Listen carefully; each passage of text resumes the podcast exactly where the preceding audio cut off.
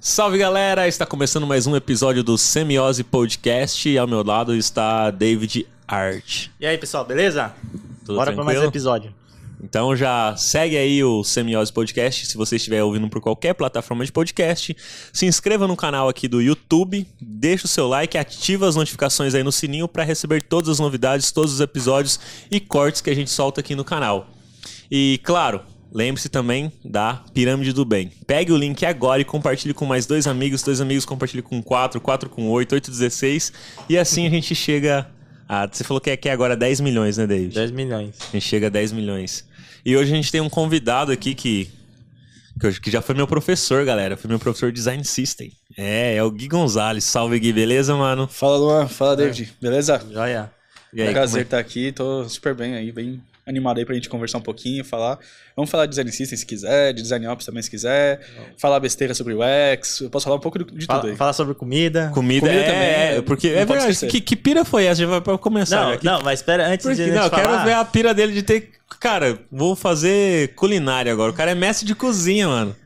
Não. Ele tá orquestrando, não tá mais orquestrando design apenas digital. Tá orquestrando o design que a gente se alimenta, cara. Olha só que, que filosófico isso, não? Deixa eu só falar do... Você falou do Spotify, pra, pra galera seguir no Spotify? Já falei do falou? Spotify, só falta Então, você falar do, podcast, no bar. Isso.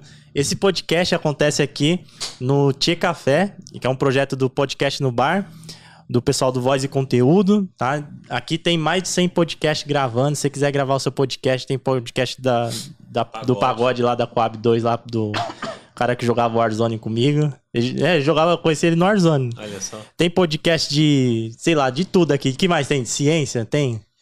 Tem de humor? Tem de tudo. Se você quiser falar de cachorro, você pode vir. Podcast no bar. Tem de quê? Tem de religião também. Se você quiser falar de política, você vem aqui. Se pagar, no, o, Gustavo tá ficando rico aí, graças a Deus. Então, é só chegar aqui. Não, mas o ambiente é bem legal mesmo, bem descontraído pra você gravar o seu podcast. Tem toda a estrutura de câmera, é, e a localização é bem legal, né? Que fica perto do aeroporto de Congonhas. Então, segue aí a podcast no bar. É o podcastnobar.com.br, né? O link. Aí É você dá, dá uma conferida pra poder fazer o seu podcast também. Quanto mais conteúdo, melhor. E aí, Gui? Essa aí? pira aí de. A pira da Que, cozinha. que- porque, tipo assim, você tem bastante carreira, muitos anos de carreira como designer. Sim. E aí, do nada, e eu vejo, cara, as paradas que você posta no Instagram ou no Face. Falo, mano, isso aqui deve ficar bom, porque, mano, fica muito, muito top, assim. A, pelo menos a foto que você tira, dá vontade de comer. Essa Se é tá a- bom, aí eu nunca experimentei, mas fica, fica deixa É. aí, né? Bom, essa pira. Gente, eu vou falar assim, ó. Eu sempre fui muito ligado em, em cozinha, de forma geral, assim. Tipo, tem foto minha de roupinha de chefe com 4, 5 anos de idade. Ah, Assim, eu sempre fui muito conectado com a ideia de cozinha, gastronomia. Mas acho que a, a pira mesmo veio. Duas coisas, né? Pandemia veio ali em 2020, tô em casa o tempo todo. E com todo o estresse, a pressão, aquilo assim, eu comecei a, a tentar descontar isso na cozinha. Né? Tipo, a deixar tipo, a energia, gastar energia ali, tipo, sovando massa, preparando uma, preparando uma carne, preparando uma coisa diferente, sabe? Gastando um esforço ali. Pode parecer bobagem para alguns, mas a minha conexão com isso também tem a ver com design. E aí é onde as pessoas acabam não entendendo o que, que eu falo com isso. Mas é, quando eu comecei a estudar gastronomia, uma das primeiras coisas que eu aprendi é que gastronomia é a única experiência que envolve todos os sentidos do ser humano. E essa que é a minha pira com isso, porque quando a gente fala de experiência, a gente tá falando de UX, a gente tá falando de design, a gente tá falando... E aí quando eu comecei a entender isso sobre gastronomia, eu comecei a entender o quão louco era eu tô falando de comida e ao mesmo tempo pensar em design. E aí, eu- aí eu descobri ainda que existe heurística da comida. que doido. Pois é.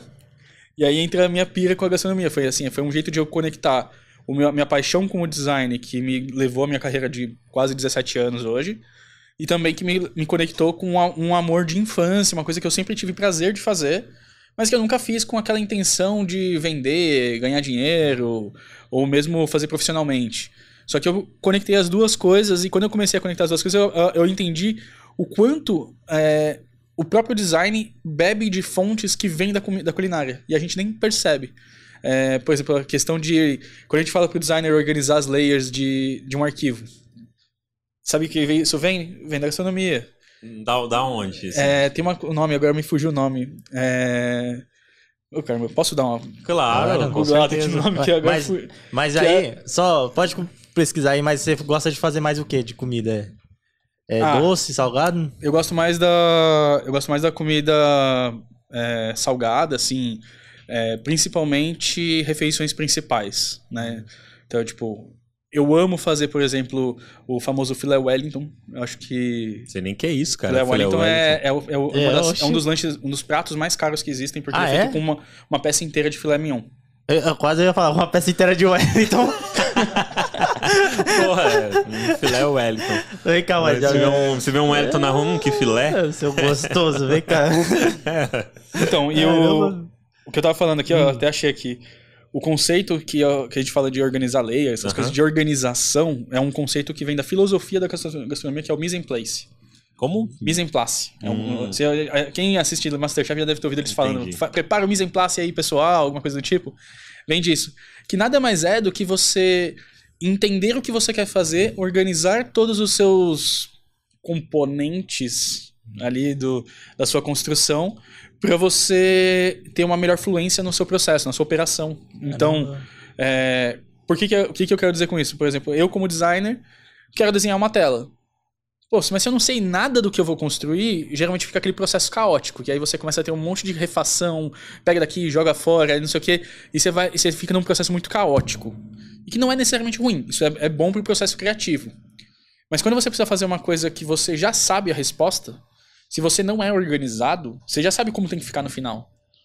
Então, se você não é organizado nesse processo, a tendência é que o seu processo fique ruim e com certeza o seu output final, a sua entrega final também vai ficar ruim. Na cozinha é a mesma coisa.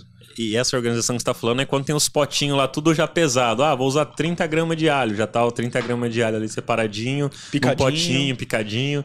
Porque aí você só vai fazendo a mistura, digamos assim, né? Eu tô Exato. falando como um leigo que eu não... Mas é exatamente isso. É exatamente. E não só isso. É, por exemplo, quais utensílios que eu vou utilizar, é, quais é, quantidades de condimentos que eu vou colocar no meu prato, é, que tipo de pré-preparo eu tenho que fazer, às vezes, em algum condimento. Por exemplo, eu falei aqui do filé Wellington. É, eu preciso deixar ele por algum tempo é, banhado em mostarda. E se eu não fizer esse pré-preparo antes, na hora que eu for fazer ele, eu vou ter que esperar esse marinado acontecer. Então é mais tempo que eu vou perder pra poder fazer. Eu tenho que Já faz levar isso um dia lá, antes, lá por em casa, exemplo. mano. Porque minha mãe vai fazer bolo de milho. Bolo de milho da minha mãe é bom, viu? Top. Posso trazer aqui no próximo Por que, que ainda podcast. não trouxe? Eu queria É. saber. Porque ela vai fazer, ela faz uma zona lá, ela deixa tudo desorganizado. Ela vai fazer um bolo, mano. Parece que ela tava explodindo a casa. ela precisa desse negócio aí, mano. Vou levar você pra trocar uma ideia com ela. Pode levar, a gente, eu ajudo ela nessa parte aí. E é engraçado porque o Mise en Place também tem uma conexão direta com a outra, outro assunto de design, mas que não é design que eu falo, que é Design Ops. Que é a organização de processos. Você chega a utilizar essas analogias assim no, no- no- quando você tá ensinando no seu curso Sim, e tal? bastante. Ah, Eu interessante. tento sempre trazer é, analogias pro mundo real. É o que eu sempre falo para as pessoas assim. Eu posso chegar para você e falar assim: Design Ops é a gestão operacional dos processos do designer. O que, que isso significa? Nada. Agora, quando eu falo assim, organiza suas layers para que o outra pessoa, quando for pegar o arquivo para trabalhar, entenda o que você fez. Fica muito mais fácil. É a mesma coisa. Um, mundo real, o outro, a visão teórica daquele assunto. Sim. E que faz mais sentido, realmente, né? Porque. É que você precisa de pôr um título, né? Você não vai pôr um título. Você precisa de Gestão título, operacional é, dos processos do designer, não. Não- ninguém, ninguém vai nem ler esse artigo. Vai nem entender. É. Mas você acha então que os designers são desorganizados, então? Não diria que eles são desorganizados. Eu acho que falta ao designer é, um conceito como o mise en place. Que, por exemplo, por que, que o mise en place existe? Ele não existe só por causa do cozinheiro. Ele existe porque na cozinha é uma equipe. E quando você está em uma cozinha com outras pessoas que também estão cozinhando, por exemplo, eu tenho o cara que corta legumes. Cara, você tem um cara que corta. Le... Não, pra, É. Mim é, pra mim é novidade essas paradas. Porque eu não assisto Masterchef, então não, Não, mas sei. dentro de um restaurante de grande, uma cozinha grande, né? Tem toda essa organização. É, essa eu não, não, eu não faço ideia que existe um cara só pra cortar legumes. Existe, porque você Que tem doido, alto né? volume de legumes em vários tipos de pratos diferentes. Então ele tem que cortar, ele tem que saber quais são as receitas, Que ele tem que saber massa. qual que é o tipo de corte dos legumes, porque tem vários tipos de corte. É, E aí ele vai se conectando com aquilo, e aí ele tem que fazer parte, ele tem que conseguir fazer os cortes certos nos tempos certos para servir os, os cozinheiros, dos pratos certos nas horas certas para poder entregar os pratos. Então, assim, tem toda uma relação de processo. E a mesma coisa para o designer. Se você trabalha em uma equipe grande, eu não estou falando de equipe de três pessoas, três pessoas é, ainda, ainda tá ok. Era, por exemplo, lá na Whirlpool onde eu trabalho hoje, a gente tem um time de 47 pessoas. Se a gente juntar todo mundo para trabalhar, imagina o caos que seria. Então, assim, como que eu organizo o processo para que uma pessoa consiga assumir o trabalho do outro a partir do momento de entrega. Por exemplo, se você pegar os especialistas, ah, eu tenho o writer, eu tenho o researcher, eu tenho o product designer, eu tenho o UI designer, eu tenho o motion designer. Tem, e todas essas pseudo especializações ou especializações mesmo é, que você coloca na, na, dentro do trabalho.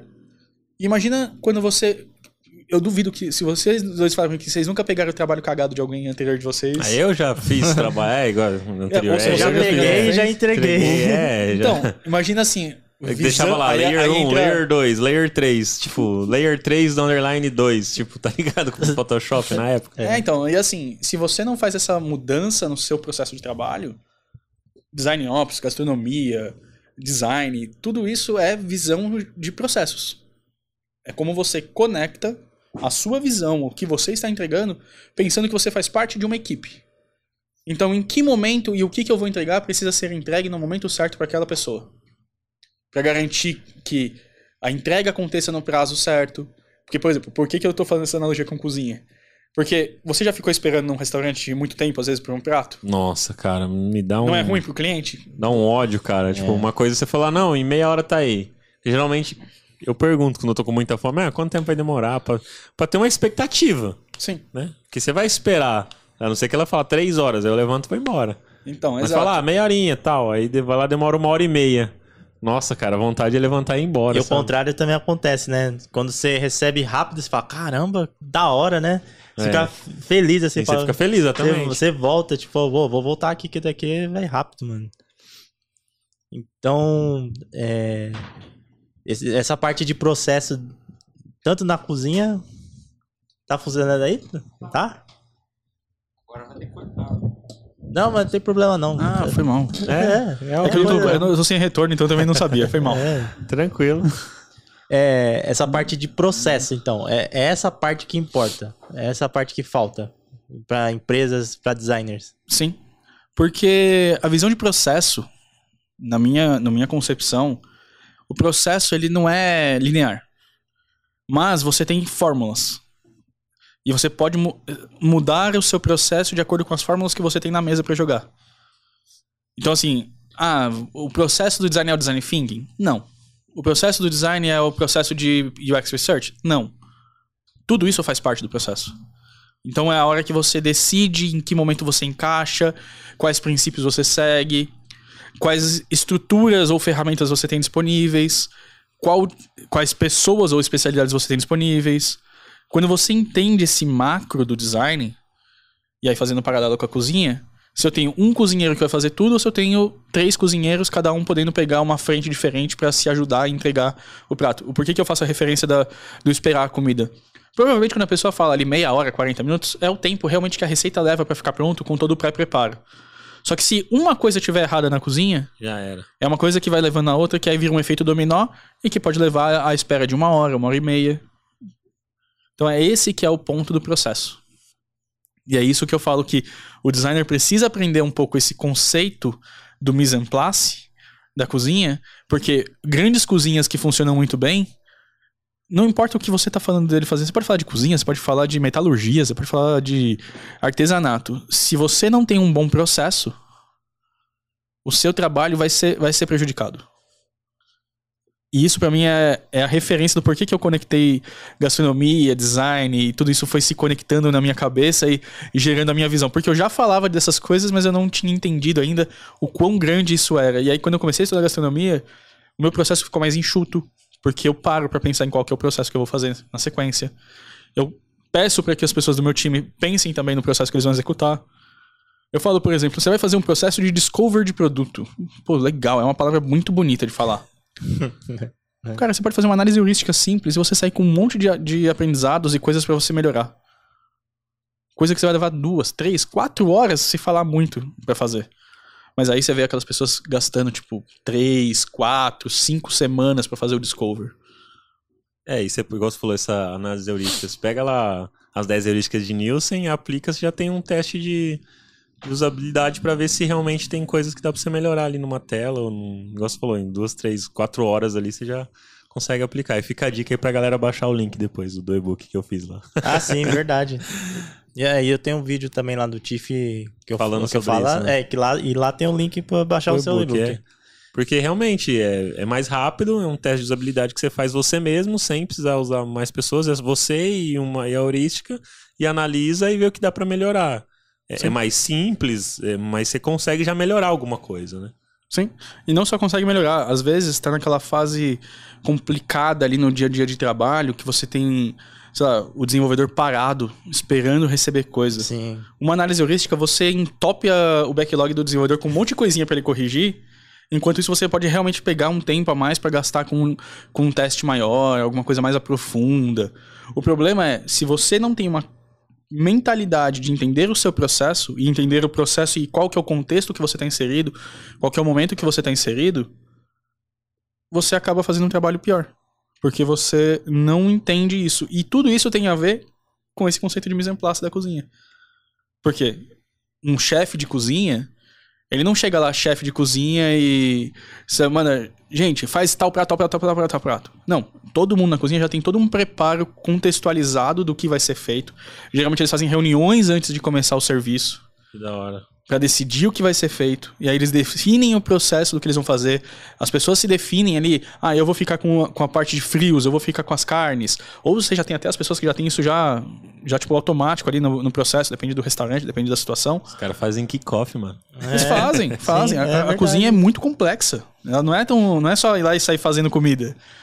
Sabe? Isso a gente faz em casa. Agora, a gente tá falando de um trabalho profissional. E trabalho profissional, todos eles têm, têm processo. E se você for ver, você faz esse paralelo para vários outros conceitos. E engraçado que o mise en place é um, conceito que vem da cultura japonesa. Por exemplo, eu aprendi a fazer sushi. Eu adoro fazer sushi.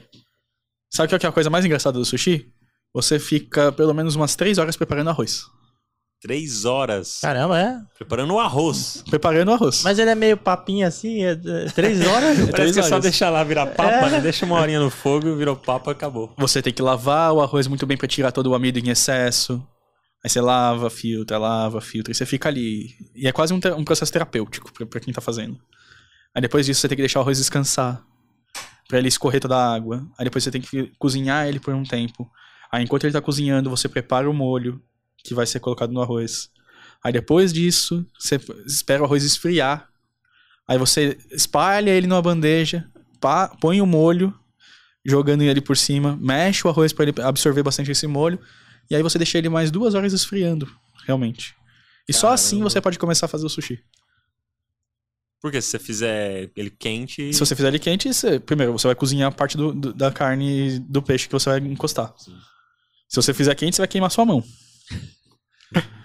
Então, assim, você tem que esperar todo esse processo. Então, assim, é preparo de três horas. É três horas fazendo o arroz? Não. E aí vem os, as coisas. Não é três horas fazendo o arroz. É, você faz o arroz mesmo em 30 minutos. Mas você tem todo um processo para preparar o arroz para ser cozinhado e depois também para esperar ele esfriar para você poder fazer a comida japonesa. Ah, faz uma telinha aí, David. Só uma telinha só. Não, eu quero fazer sushi. Quer fazer sushi É. agora? Não, Fica, fica essa receita aí pra galera. é, adorei Do essa, essa analogia aí. Eu vou copiar, viu? Vou utilizar alguma palestra aí. Adorei essa analogia da cozinha, do preparo, é, do mise, como que é, um, É, o mise en place. mise en Mise. place. Misan. Mise en place. Mise Mise, Mise en place. com N, place. Mise place. É, é do francês, né? Muito louco, eu gostei mesmo. Mas aí, aí, nessa parte do processo, a gente tem documentação. A, é- a documentação é o processo ou faz parte do processo? A documentação faz parte do processo e, dependendo do seu ponto de vista, ela pode ser o seu output. Ela Sim. pode ser o seu- a sua entrega. Você pode só, só- a- o seu trabalho pode ser entregar a documentação. Se você é um pesquisador, o principal que você entrega é a documentação. E a documentação contém também os resultados obtidos da pesquisa, Que é a parte de um processo. que é a parte do processo de pesquisa. Ah, entendi. Então, A gente não faz nada. a gente não documenta, ou pouco documenta, né? E a gente pouco descreve processos, né? Mas, mas assim, o trabalho do, do designer, vamos pegar aí, tá? É, você é um gerente hoje, você é gerente de design. Sim. Então você, eu acho que teu papel hoje é gerenciar e criar por processos. Mas para um designer que está começando, por exemplo, um designer júnior, vai, um, um UX júnior que está começando, é trabalho dele também fazer os processos? Não necessariamente. Assim como na cozinha você tem o cara que, que descasca a batata e você tem o cara que prepara a carne nobre. Mas o ele- júnior, o júnior ele tem que encontrar qual que é o espaço dele. É, e pode pensar no processo dele, né? Sim. Sim. E, você, e aí que entra o que eu falei. Você, você tem vários processos, você não tem um processo de design, que é onde o maior pecado do que eu vejo da maior parte dos cursos ensinando a galera a chegar no mercado é que é ensinar o processo de design. Você não tem um processo de design, você tem vários pequenos processos que se conectam no todo. E o júnior, ele pode encontrar o espaço dele ali. E aí permite ele também a decidir qual que é o caminho que ele quer seguir de carreira. Por quê? Você encontra o seu processo. Ah, eu quero fazer o processo inteiro. Não, gente, para de com esse negócio de eu vou fazer o processo inteiro, eu vou eh, entender o, ne- o problema do usuário, eu vou entender o- a dor do negócio, eu vou conectar com tudo, eu vou fazer a ideação, vou fazer a, a entrega, vou fazer a prototipação, depois eu vou lá fazer teste, não sei o quê. Gente, isso, isso aí é uma visão muito. qua- quase perto do impossível. Ninguém faz tudo. Eu quero perguntar, você, David, faz tudo? Bem, perfeito. Você entrega todo o processo de design inteiro. Não, eu, eu quando tenho projetos assim que precisa de mais processo, documentação, eu contrato outras pessoas. Você, Luan? delego. Ah, tá louco? Não tem como, velho. É meio que improvável, É. velho. Ne- Nem, nem em Mas- projetos que precisa de mais, você não faz tudo. É, tudo. até Não é faz Nem nos verdade. projetos, mas pode ser um projeto de um ano. Você não vai Sim. fazer tudo. Você vai escolher o que vai caber dentro de um ano e vai pôr pra fazer. Sim. Eu odeio fazer UI. Não faço. Se eu puder, se eu puder ficar o dia inteiro só escrevendo documentação, eu faço. Prefiro ficar escrevendo caso de uso, que é aquela coisa bem chatinha. Mas prefiro fazer isso do que desenhar uma interface. Só que o, o curso que hoje forma as pessoas e põe elas no mercado tenta fazer exatamente isso. Tenta falar, faz tudo. Você vai ser o, o cara perfeito. Você vai ser o. é, não quer- eu não quero usar a palavra unicórnio pra não ficar É. parecendo que é, que é É, ataque, mas não sim. é. É, A ideia de fazer tudo é difícil. Sim. Então, assim, o conceito de fazer tudo é um problema nos cursos. E eu tava pensando nisso aí até ontem, cara, fazendo uma analogia com time de futebol. Tipo, num, num time de futebol, você precisa de ter cada profissional especialista. Você não pode ter todo mundo especialista em ataque.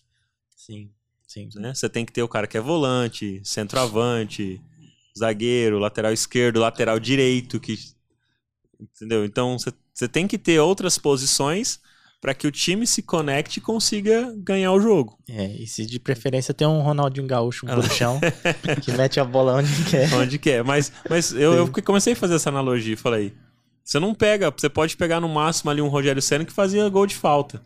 Mas ele não era atacante. Colocava ele pra ser atacante, ele não ia se dar bem fazendo como e, atacante. E aí onde que entra o, o designer, então, generalista? Aquele, ou aquele designer também que pega, tá tipo numa startup da vida que começou ontem e é só ele como designer.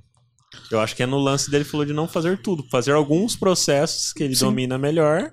Né? Porque tem o product designer hoje que ele atua de ponta a ponta, mas não atua de ponta a ponta tudo perfeito, atua de ponta a ponta que ele sabe melhor, vai conectando com outros products que sabe de outras coisas e. É que aí você minha visão, encontra né? o. Tem dois termos aí entrando na parte teórica, que é o termo do profissional em T e o profissional híbrido. Sim. O profissional em T, ele conhece tudo, mas é especialista em algo. Então ele tem uma visão do todo. Se precisar, ele consegue fazer um pouco do todo, mas sempre muito superficial, porque ele tem a vertente especialista. E aí você tem o profissional híbrido, que é o profissional que nunca se especializou em nada, então ele é um grande círculo, só que ele não consegue fazer tudo muito bem. Então ele faz um pouco de tudo e tenta entregar o, o- o generalista. E aí são dois conceitos técnicos, que aí dentro de Design Ops você vai ter evoluções de carreira, avaliação das pessoas. E o Product Designer mesmo, ele é esse conceito de um profissional híbrido. E é uma das coisas mais complicadas, porque você, para ser um cara realmente híbrido, você tem que entender. Ó, eu fiz um mapeamento de competências de design, fazendo várias análises, olhando vários modelos de mercado e tudo mais. e cheguei numa conclusão que existia, em média, 14 competências de design com 88 habilidades necessárias. São 88 habilidades que o generalista tem que, pelo menos, dar um cheiro. Pelo menos dá um cheiro. É difícil. né? 88? 88 Cita habilidades. algumas aí, você sabe de cabeça, assim? Eu posso, eu posso até citar algumas, assim, que são bem óbvias. Análise de dados, entrevista com o consumidor, usuário. é, Tem coisas como trabalho, trabalho de soft skill ali, de, por exemplo, engajar o time, é, os pares, por exemplo, melhor, é, otimizar o trabalho do par. É, você pode entrar em coisas como visual interface, design visual, é, heurísticas, teste de usabilidade, engenharia de software. São várias habilidades que o designer precisa dominar. Fazer tudo é impossível. Eu, eu já falo, é impossível, não existe. Nenhuma máquina conseguiria fazer tudo. Perfeito. Então, assim, eu, eu fiz esse. É um, é um checklist. Eu até posso depois até compartilhar com vocês. Vocês podem deixar público pro mercado. Eu Legal. acho super legal. É, que você faz uma autoavaliação. E assim, é muito mais de você responder sinceramente pra você. Porque se você quiser mentir, você pode falar que você faz tudo. Pode, é. Mas assim, ele é uma autoavaliação. Você preenche nele qual que é o seu nível de cada uma das 88 habilidades e ele te dá uma visão de quais são as suas habilidades. Dentro dessas habilidades, ele encaixa em um perfil de cinco, de cinco pilares. E esses cinco pilares ele te coloca em alguns pa- possíveis papéis que você poderia assumir. E aí tem lá o Product Designer, o UI Designer, o Service Designer, o UX Researcher, o Design Ops eu coloco isso tudo no mesmo, no mesmo lugar, assim. E eu ajudo um profissional com ele a entender qual que é a habilidade que ele tem e para onde ele pode evoluir de carreira. E aí ele também pode encontrar, pô, eu quero ser um product designer, mas eu tô vendo que eu tô devendo aqui em alguns. Então ele pode, com base nisso, se dedicar a aprender aquelas habilidades que ele já sente que tá fazendo falta. O, o- Cara, isso aí, é, mu- isso aí é muito louco. Porque é um mapeamento realmente de carreira pra saber, pra dar um direcionamento pra pessoa, né? Pô, quais são os pontos que eu tenho de deficiência e eu quero seguir, quero ser, trabalhar com design ops. Oh, então você precisa disso, disso, disso. Vem pra isso daqui. E, e você- como é que você mapeou isso, cara? Que que você, da onde você tirou esses, esses dados, assim? Ó, tem vários artigos na internet, você põe lá é, Design Competence Metrics, Design é, UX Designer é, Abilities, Skills, é, tem materiais brasileiros, materiais americanos, materiais europeus. Eu peguei, tipo, pelo menos uns, uns 40 diferentes. Caramba, mano. Cada um sempre cobrindo coisas diferentes. Tinha, tipo, alguns que tendiam muito mais ao design para a pesquisa, outros que tendiam muito mais ao design para a UI, outros que tendiam muito mais ao design para a visão é, complementar de processos. É, e aí eu fui pegando todos eles e fazendo, tipo, uma matriz de, de análise, assim, tipo, pondo todas as habilidades que esse aqui avaliava. Todas as habilidades que esse aqui avaliava. Ia fazendo, tipo, ah, esse aqui tem, esse aqui não tem, esse aqui não tem, esse aqui tem. E aí no final eu cheguei em 88 habilidades. Que é habilidade pra cacete, gente. Assim, é coisa pra cacete. Então, um generalista tem que ter 80 essas 88, porque se ele quer... E aí, eu criei uma ma- matriz de inteligência pro nível. E não é a ideia de falar assim, eu sou júnior, pleno e sênior. Não é isso. É proficiência. O quanto eu sou proficiente desde não sei nada ao, ao ponto de eu sou um iniciante, é, conheço o que é, mas não E sei um fazer. artigo no Medium. Eu já pensei em fazer um artigo, mas é que tem tantos artigos que ia cair em mais um, sabe? Não, não, eu falo assim, igual. é, você tá falando das especialidades, né? Tipo, ah, sei, não sei, ou li só um artigo no Medium, tá Ah, ligado? Assim, entendi. tipo, ah, esse assunto só li um artigo no Medium, sabe? Exato, é bem isso. E aí você vai evoluindo nas proficiências. é, e aí tem, tipo, a última proficiência lá que eu sou um mestre. Que eu, que eu coloquei até uma palavra em inglês, que é o Master Craftsman. Que é um termo em inglês que não tem tradução para português. Que é o mestre executor. É o mestre que é, que é o artesão, né? Um mestre artesão. É, que traduzir isso para português fica muito estranho. Mas ele é o conceito de alguém que consegue. E aí, traduzindo o conceito que tem lá na, na, na reguinha, né? É, o conceito disso é uma pessoa que não só domina tão bem, como também ensina outras pessoas sobre aquele domínio que ela tem. Que é quando a pessoa chega no nível de capacidade dela de eu domino tão bem essa minha habilidade que eu consigo te ensinar essa minha habilidade sem dificuldades, sem tipo, sem ter dúvidas pra te explicar. Se você vir com qualquer dúvida de iniciante, eu consigo te responder de bate pronto sem precisar é, pesquisar pra te responder. Isso aí é foda. O, o, E, a- e aí, nesse mapeamento que eu fiz, o mais engraçado, fazendo com o meu time, desculpa, Art, Não, imagina. é, a parte mais legal dele é que eu mesmo me, me identifiquei como alguém que só tem uma habilidade em, em nível 5. Por mais que eu tenha 17 anos de carreira, eu não me identifico como um cara tão incrível assim. Eu, não, eu ia, Imagina quem tem dois, três anos, cara. eu ia perguntar do, É. do cara generalista, se você conseguiu, dentro dessa pesquisa, mapear mais ou menos qual que é a média de habilidades que eles... Tipo, porque você falou 80, 80 e... 88. 88, tipo, um generalista, entre aspas, que tá no mercado aí comum, ele, ele chega a o quê? 40? Ou... Não, não chega a ser uma, uma coisa de você falar isso, mas sim, é, o generalista ele deveria ser pelo menos. Ele tem que buscar chegar no nível 3 em todas as habilidades. Se ele quer ser realmente um generalista. Sim. Que o nível 3 é uma pessoa que é proficiente. Ela consegue realizar o trabalho. Eu não, eu não tô pedindo pra ela ser uma pessoa que é, realiza o trabalho e lidera outras pessoas, ou que ela consegue executar o trabalho e ensinar outras pessoas, que são coisas diferentes. Liderar e ensinar são coisas diferentes. É uma pessoa que pelo menos consegue fazer o trabalho sem a supervisão. É um sênior. É um sênior. É um sênior. Porque, tipo, você não, você não passa raiva. É o sênior. Exato. E, a- e as 88 habilidades, tipo. O, o mais sênior que eu cheguei a ver, ele fica ali. Em algumas ele fica no 2.8, em outras ele vai no 3.4. Então, assim, ele também não fica muito longe, não é como uma pessoa que, tipo, nossa, é um- o cara é um foguete da NASA de incrível, de incrível habilidade, não. Ele tá ali, ó, tipo, no limiar. E aí, assim, o preenchimento desse negócio é muito mais a visão da pessoa. Se a pessoa quiser ser sincera, ela vai ser sincera. Se ela quiser mentir, ela vai mentir. Tanto que quando eu- quando eu rodei essa ferramenta com o meu time, teve alguns casos de pessoas que, tipo, se colocaram pra cima.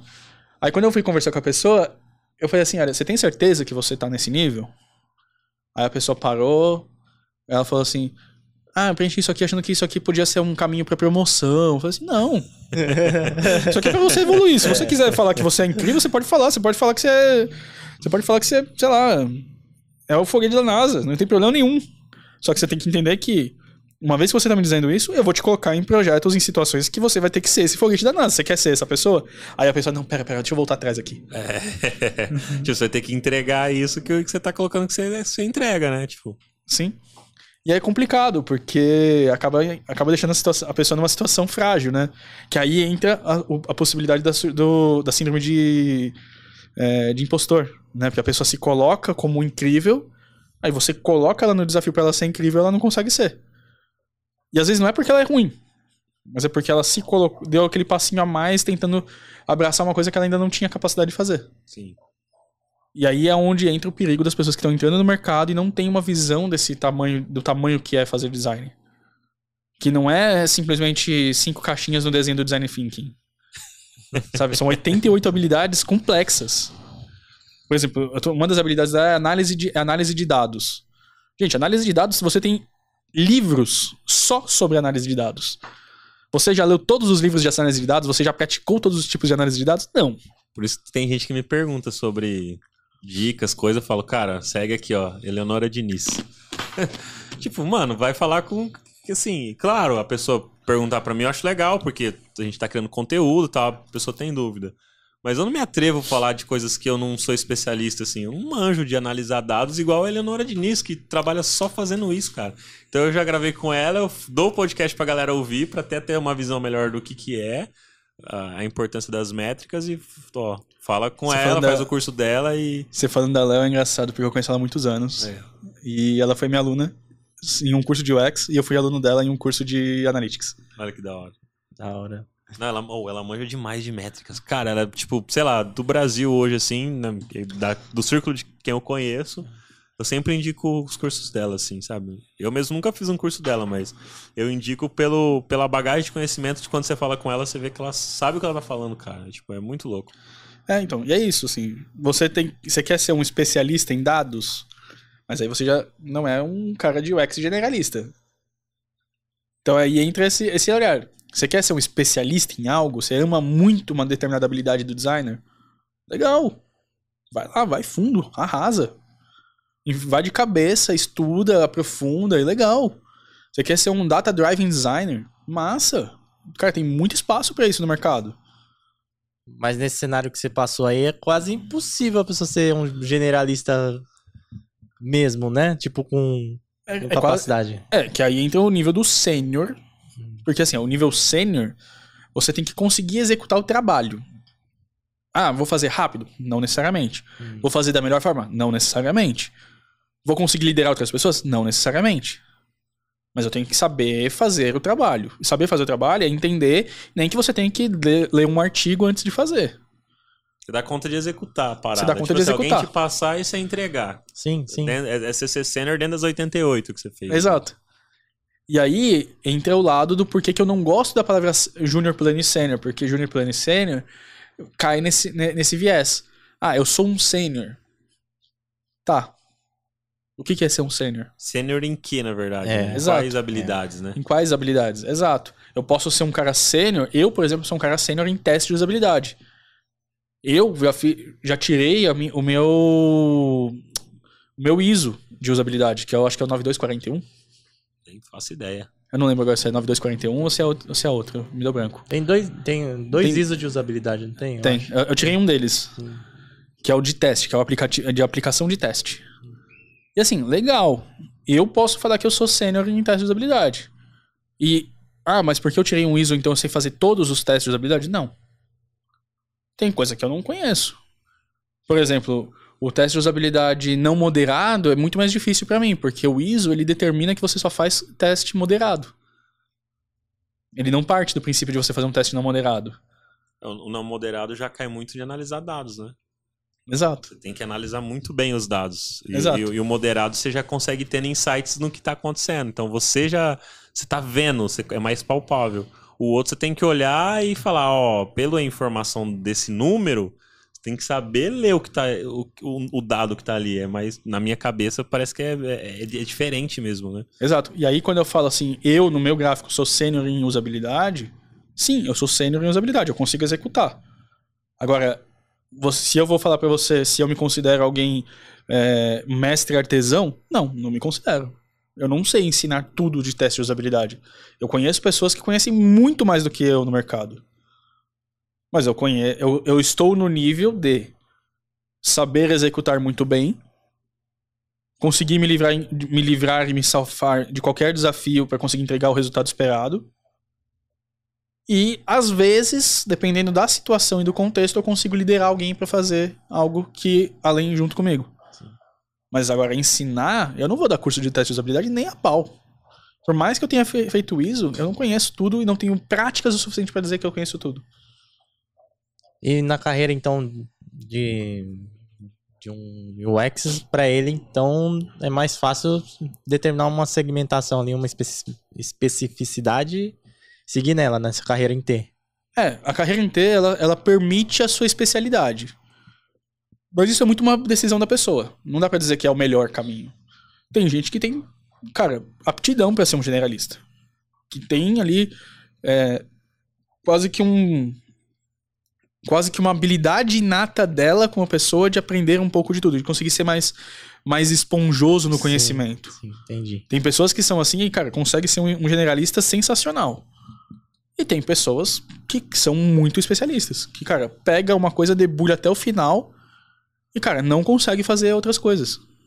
E tudo bem, não tá errado. Na- As pessoas têm que parar a ideia de que ou eu sou generalista ou eu sou especialista, sabe? Tipo, não, você pode ser um e você pode ser generalista por vários anos e em algum determinado momento você perceber que você se apaixonou muito por uma determinada habilidade e você explorar ela mais e você deixar de evoluir as outras. Show. É, eu, eu mesmo tô vendo que eu, cara, eu gosto de liderar pessoas, cara. E gosto mais da parte, assim, de, de gestão mesmo, tá ligado? Mais Sim. do que a parte. Eu acho legal a parte técnica, gosto de estudar ainda, mas. Sei lá, eu, eu não me vejo mais sentando e ficando um dia inteiro criando uma tela, igual você falou. Tipo, eu fiz isso talvez por muito tempo, desenhando, que eu meio que cansei. De verdade, eu cansei. Sinto um cansaço, assim. Num... Até pra mim, coisas de layout meu, assim, pessoal, parece que eu não quero mais ficar pôr na mão. Mas quando tem que gerenciar uma pessoa, é, fazer o lance de dar feedback, de conversar, de ajudar ela na carreira, de dar aquela consultoria, de trocar ideia, sabe? Eu- cara, eu gosto demais disso, eu acho fantástico, entendeu? Mas dentro desse, desse cenário de, de T ou, ou híbrido e tal, o- essa habilidade que você tá passando aí de, de gerenciar pessoas e tal é, é uma coisa à parte. Tipo, Não ó, necessariamente. porque, assim, suponhamos, a pessoa, o Luan sabe de um pouquinho de tudo aqui, aí ele vai se especializar em gestão de pessoas também. Pode ser isso? Porque quando falo em T, eu penso muito em, em técnico. Tipo, entendeu? No- eu penso que seria tipo a parte soft skills, sei lá.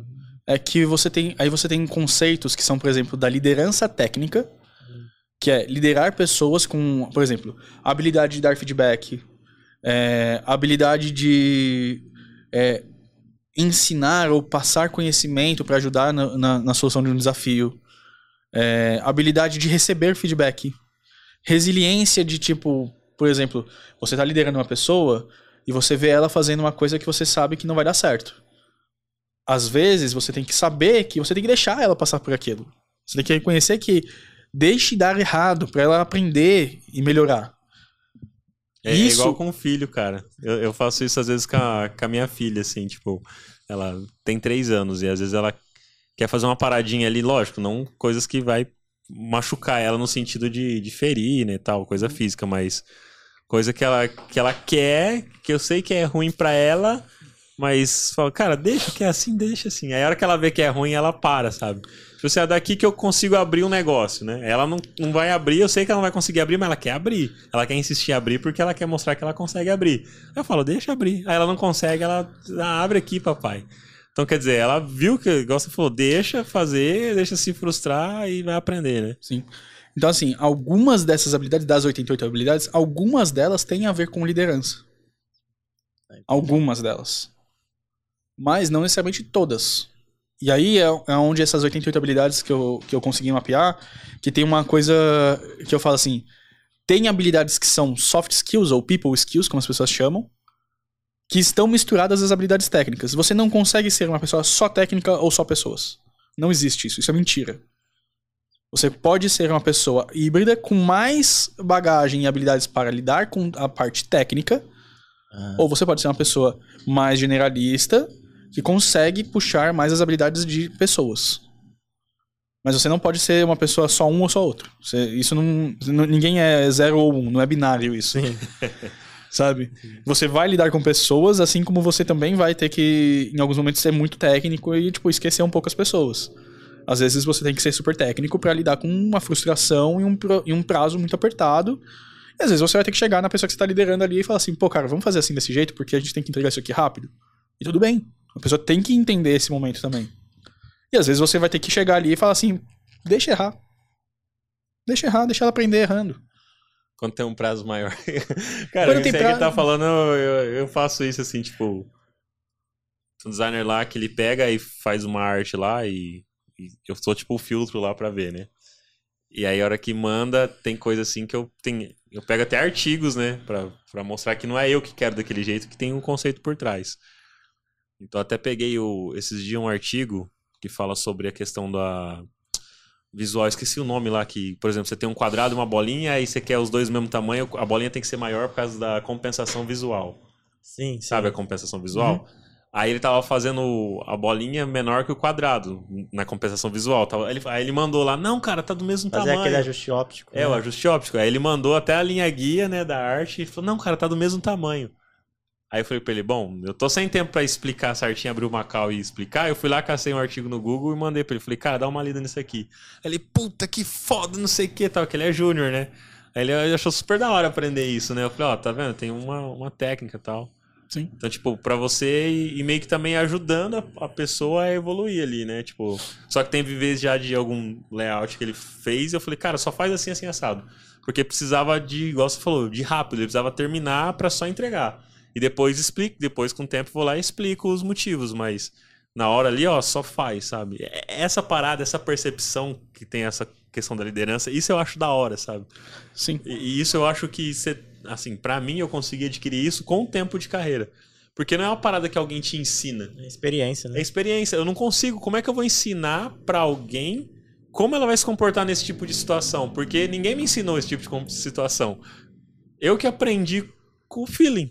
Sei lá, não... tem como se ensinar isso pra alguém? Ter isso, cara? Assim? Tem. Tipo, E aí eu te falo, aí você esquece o design e você entende que existe um conceito chamado liderança. Liderança é uma habilidade de pessoas que não tem a ver com design. O design com aquele termo de liderança de design, Sim, sim. assim como você tem a liderança de tecnologia, são formas de dizer que você é um líder de uma especialidade. Mas não existe liderança de design efetivamente. Você tem líder, liderança como um todo, conceito de gestão de pessoas e liderança, que são conceitos muito velhos, que tem muitos livros, muitos cursos, muitos assuntos é, só sobre isso. E você tem o design. E aí você pode ser uma pessoa que traz conceitos de liderança para dentro do design. Mas dar feedback, conversar com a pessoa, entender o momento, falar de. entender o timing do negócio, entender o contexto, isso são coisas de liderança. Eu consigo fazer o mesmo exemplo que você deu, falado de uma situação de código. Sim. É, por isso que eu, eu pego o livro de liderança, eu pego do Cortella, sabe? Ano passado Sim. eu li uns dois, três livros do Cortella, cara, que tipo. E ele é mais da área. Tipo, ele foi edu- ele é educador, né? Ele é professor, ele filósofo, trabalhou, né, é, historiador. Ele trabalhou na, na área de educação aqui em- Sim. em São Paulo e tudo mais. Essa questão é, de liderança, é, eu queria um dia fazer um teste assim, cara. Tipo, pegar um ator, colocar um. falar assim, ele é designer, e coloca a- ele como líder, assim, pode pra ele fazer as coisas se as pessoas perceberiam. Porque eu acho que é nesse estilo, que nem você falou mesmo, a liderança é uma coisa à parte, né? É, no caso, é bom que seja designer, ou a gente prefere, porque tem meio que as mesmas dores, sabe? Ali a, a parte técnica. Tem um pouco de empatia, né? É, mas não. Mas a questão da liderança em si, aí é outros 500, né? Porque senão.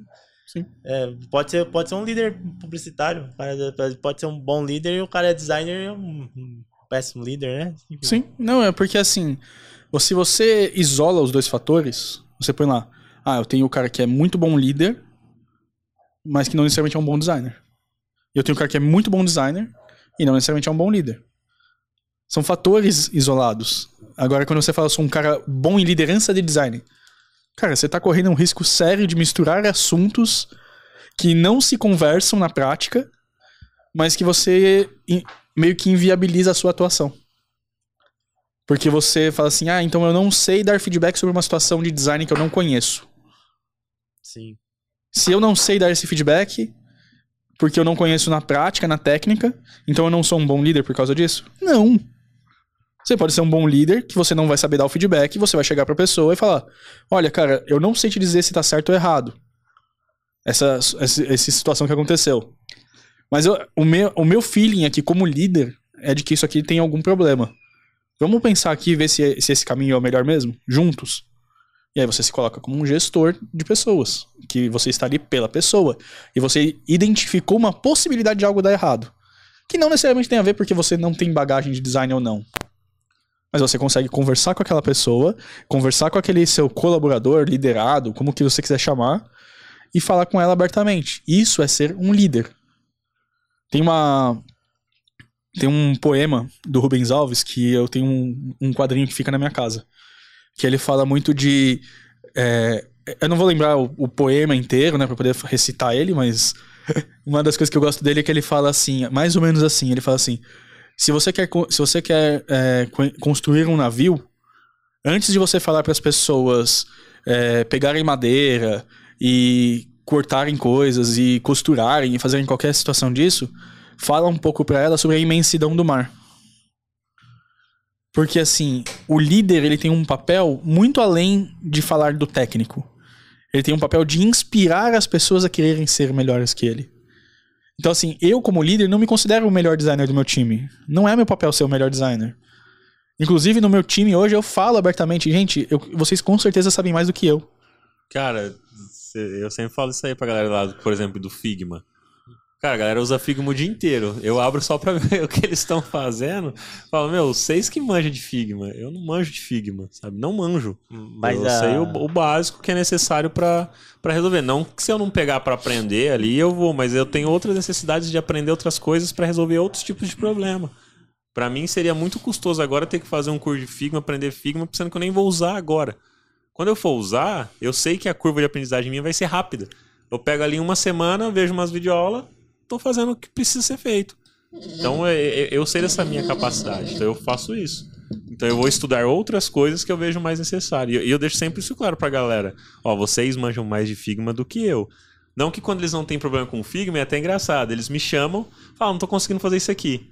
Mesmo eu não sabendo fazer, eu consigo ajudar eles a resolverem o problema. Sim. Sabe? E eu não sabia fazer também. Eu falo, ó, a gente tá aprendendo junto, vai, vamos lá. Pá, pá, pá. Ah, deu certo. Beleza.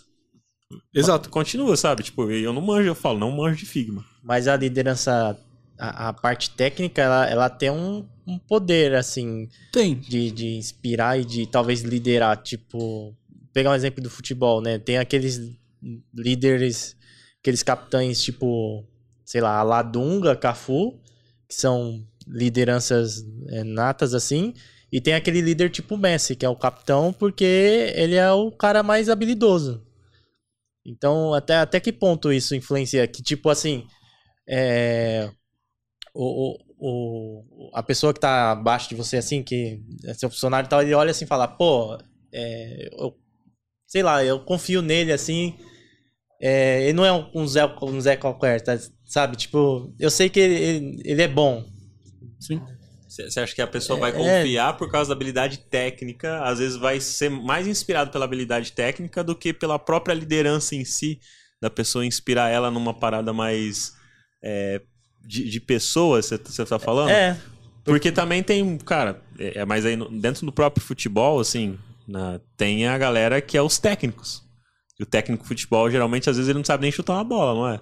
Eu tô falando besteira. então, mas aí também tem uns... te- Então, E tem, os te- e tem Mas muito normalmente- é um li- ele é o líder, tanto que quando É. o time vai mal, quem Mas- é demitido? mas, então, mas a maioria, técnico. a maioria dos técnicos são ex-jogadores. Ah, Ah, nem todos, né? Ah, são poucos é, técnicos que deram certo que não são ex. O, ah, aquele- não, até o do, rola o do Palmeiras hoje lá, que é o É. português lá, ele era, jogador? Vocês já viram jogou- aquela jogou- série Ted Lasso? Ted Laço?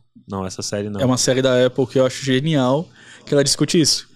É um, é um clube em decadência da Inglaterra, é, que a dona do clube, na verdade, ela, pegou, ela ficou com o clube porque era do ex-marido que ela se separou e ela quer meio que afundar o time. Ela quer afundar o time. Ela quer afundar o time, ela quer, tipo, porque ela quer prejudicar o ex-marido. Caramba. E aí ela contrata o Ted, que é um técnico é, de, de terceira divisão do futebol americano. Pra ser o técnico do time de futebol. De futebol, futebol nos, na, na Inglaterra. Soccer, né? Soccer.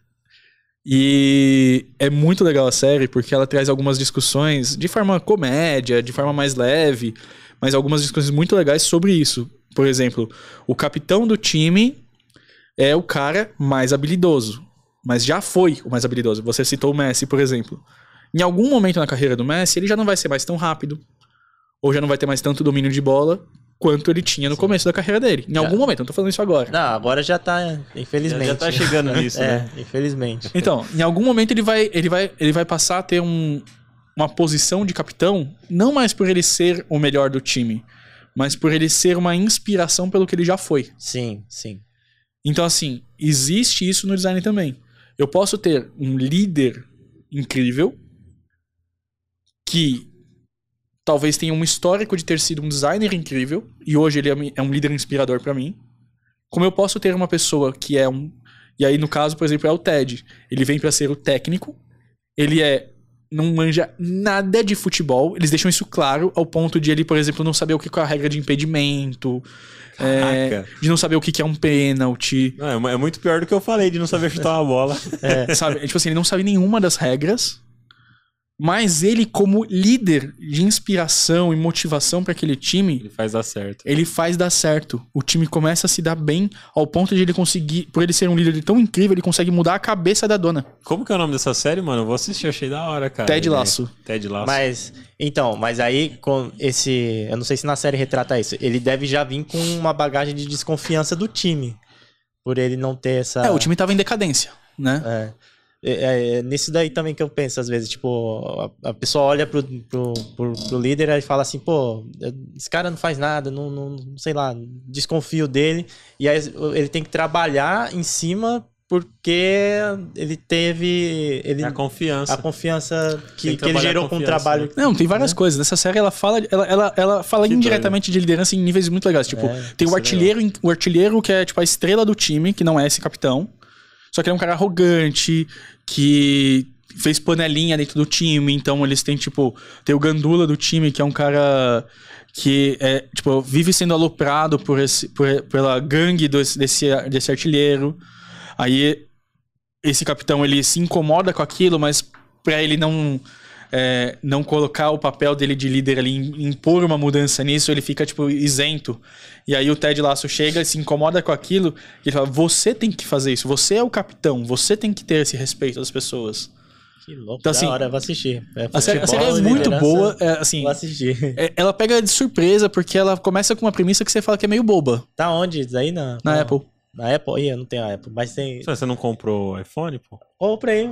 Mas tem, tem um conta? Eu acho que você Você- deve... você é, só, é, é só você assinar, é um dólar. É um dólar? É. Ah, então. Nossa, cinco reais. É, você Um assiste. você assiste e depois você cancela. Tá, tá- não, tá barato, porque a Netflix tá caro, né? Ah. Netflix tá meio carinho ultimamente. É, sim, é super de um boa. Dólar, um Eu dólar baratinho. É. Tá, não, tá mais barato que 5 dólares. No dia que a gente tá gravando esse episódio, hoje o dólar tá 4,78, eu acho. Eu É. acho mais, ó. Eu Caramba. vou pagar menos de 5 reais pra assistir a série. Mas eu É mais realmente. barato que fazer pesquisa pra fazer É, download. é verdade.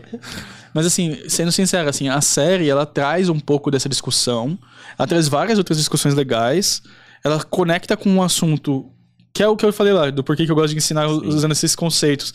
Porque, cara, sai do técnico, para de falar, de, de tentar convencer a pessoa pelo técnico, e você se apega aos conceitos apresentados na série de um jeito muito legal. Porque ensina de uma, de uma forma indireta sobre como é a liderança, sobre como que é a inspiração, como que é a união de time, como que é um time trabalhando junto. E aí, tipo, o time. E, e é engraçado porque não é. E aí, uma coisa que eu acho que assim. Eu não, quero, não sei se eu quero dar spoiler ou não, mas. Tem uma coisa muito ruim que, assiste, que acontece com esse time. É, indiretamente ligado também a esse a, a essa inspiração de liderança. E aí ele mostra assim, não é também porque você tem um líder inspirador e um time trabalhando junto que vocês vão se dar bem, Sim, sim. Sabe? E aí ele traz essa ideia pra você. É, Tipo assim, não- nem tudo é flores, sabe? Tipo, para com esse negócio de, ah, então eu tenho um líder perfeito, eu tenho uma equipe perfeita, então tudo vai dar certo. Não, Mas aí tem que ter maturidade, né? tem que ter A, maturidade. a galera não tem maturidade. E aí é onde entra também mais um ensinamento dessa série, porque ela traz conceitos de debate sobre isso, do tipo, essa coisa ruim acontece com o time, e essa coisa ruim acontece, e as pessoas desse- do time conseguem manter a união entre elas, mesmo aquilo ruim acontecendo. Sabe, são coisas muito legais, assim, tipo, e traz uns conceitos muito legais. E. Pô, eu queria. Eu queria falar um pouquinho sobre o design system, cara. Manda ver. Porque vários temas aí de design system. Você usou o termo. Qual que era o termo do, do grão do cara master lá que pode ensinar? É o Mestre. Mestre Artesão. Mestre artesão. Aí você tem um curso de, de, de Design system. design system. Você se considera um mestre artesão do design system? Não, Mas aí você tá ensinando. tô ensinando. E aí, como que é? Eu tô ensinando o que eu gosto de falar que assim. Tanto que eu não chamo de aula, eu chamo de encontro no curso. É que é ao, é ao vivo, É ao né? vivo. É ao vivo. Eu não chamo de aula, porque eu falo que é assim, eu tô trazendo o meu conhecimento, mas eu não tô ali só pra ensinar, eu tô ali pra aprender junto com, com, com os alunos. Então, assim, é um encontro onde eu trago alguns conhecimentos, vivências, experiências que eu tive. Gosto de bater esse papo com eles, mais informal. Assim, eu tenho, venho, trago slide, legal, ensino algumas coisas, mas eu sempre deixo aberto pra gente conversar, pra gente trazer discussões mais profundas. É, muito porque eu não acredito que eu sei tudo. Mas eu já tive algumas experiências, vivi algumas coisas, tenho algumas experiências com o conceito de design system, já fiz design system de ponta a ponta, é, liderei equipes de design system, posso ensinar para alguém que é muito júnior no assunto. Sim, eu consigo ser um grão-mestre para essa pessoa, mas eu não conheço tudo do design system. Porque eu não, não vivi todos os conceitos possíveis. É, mas eu consigo trazer essa minha bagagem pra gente debater esses assuntos juntos na sala. Pô, esse lance de grão-mestre aí tem na maçonaria, né? Será que É, a maçonaria é, pega dessa, maçonaria. dessa ideia ou o contrário? Tem um, é, acho que, Acho acho, que que é um pouco de- dos dois, assim. Da Porque história, né? É que o conceito da maçonaria é, começou com é, Os pedreiros, né? é, não, eram pedreiros. Não Mas é... depois foi os lances dos templários. Não, as, as pessoas confundem os dois assuntos. Aqui, assim, existem os cavaleiros templários, que, é, que aí é dos Demon Lady, né? que é, que é dos, que isso, só que eles tinham uma conexão. É, e aí a gente também fica supondo algumas coisas, né? Sim, é. Porque a gente não tem real visão de tudo. Mas muitos deles eram. O conceito de maçons é porque eles eram pedreiros que construíam castelos. Eles não eram cavaleiros guerreiros apenas. Eu pensei que era arquitetos. É, é de É, é, arquitetura. de arquite- né? E aí, tanto que, tipo, se eu não me engano, tem alguma coisa, eu não lembro direito, assim, se a palavra maçom ou se é uma outra palavra do conceito deles, que tem a ver com uma pedra de fundação que, fi, que, que é o que fixa a abóbada de um, de um castelo. Sim, sim. Então, assim, tem uma parada meio ligada a isso. De tipo, o cara ele é um mestre artesão e ele consegue passar conhecimentos que levam a pessoa a se tornar o próximo mestre artesão. É, é por isso que tem lá, que é o grau 33, é o grão-mestre, aí você chega nisso, é quando você... Por isso que tem, você tem que estudar, você tem que fazer vários estudos lá dentro mesmo, pra você ir evoluindo ali, tipo... Sim. E assim- Você chegar aí, é interessante o que você falou, que aí eu lembrei. É, então, e assim, é, eu, eu, eu gosto do meu, do meu curso, assim, eu tento trazer muito para os alunos a, a sensação de, olha, a gente, a, gente tá aqui para discutir um tema que eu estou trazendo, mas a gente não é necessariamente eu tô trazendo aqui a palavra da verdade. E é super aberto para qualquer um me criticar e tá falando assim, não, cara, tive uma vivência diferente, queria trazer aqui, expor. Sim. É aberto. Sabe? Não tem essa de você. Tanto que é uma das coisas do porquê que eu não vendo um curso, o curso a dois mil reais, eu vendo o curso a 700 reais. Porque, cara, eu não sei o que vai acontecer na sala de aula. Pode ser que eu traga uma coisa e alguém fale, e alguém me corrija, e aí? Qual que é o sentimento da pessoa que pagou dois mil reais num curso e onde o professor é corrigido por, por um aluno? Não é ruim? Eu não ia gostar. Então, assim, eu tento trazer assim, é muito mais um, um valor pela estrutura que eu tô trazendo pra gente poder conversar, pra gente trocar essa ideia, fazer esse papel juntos, O seu tempo, o meu né, tempo, o tempo dele e tudo mais. E aí, sair daqui com um aprendizado. Agora, o.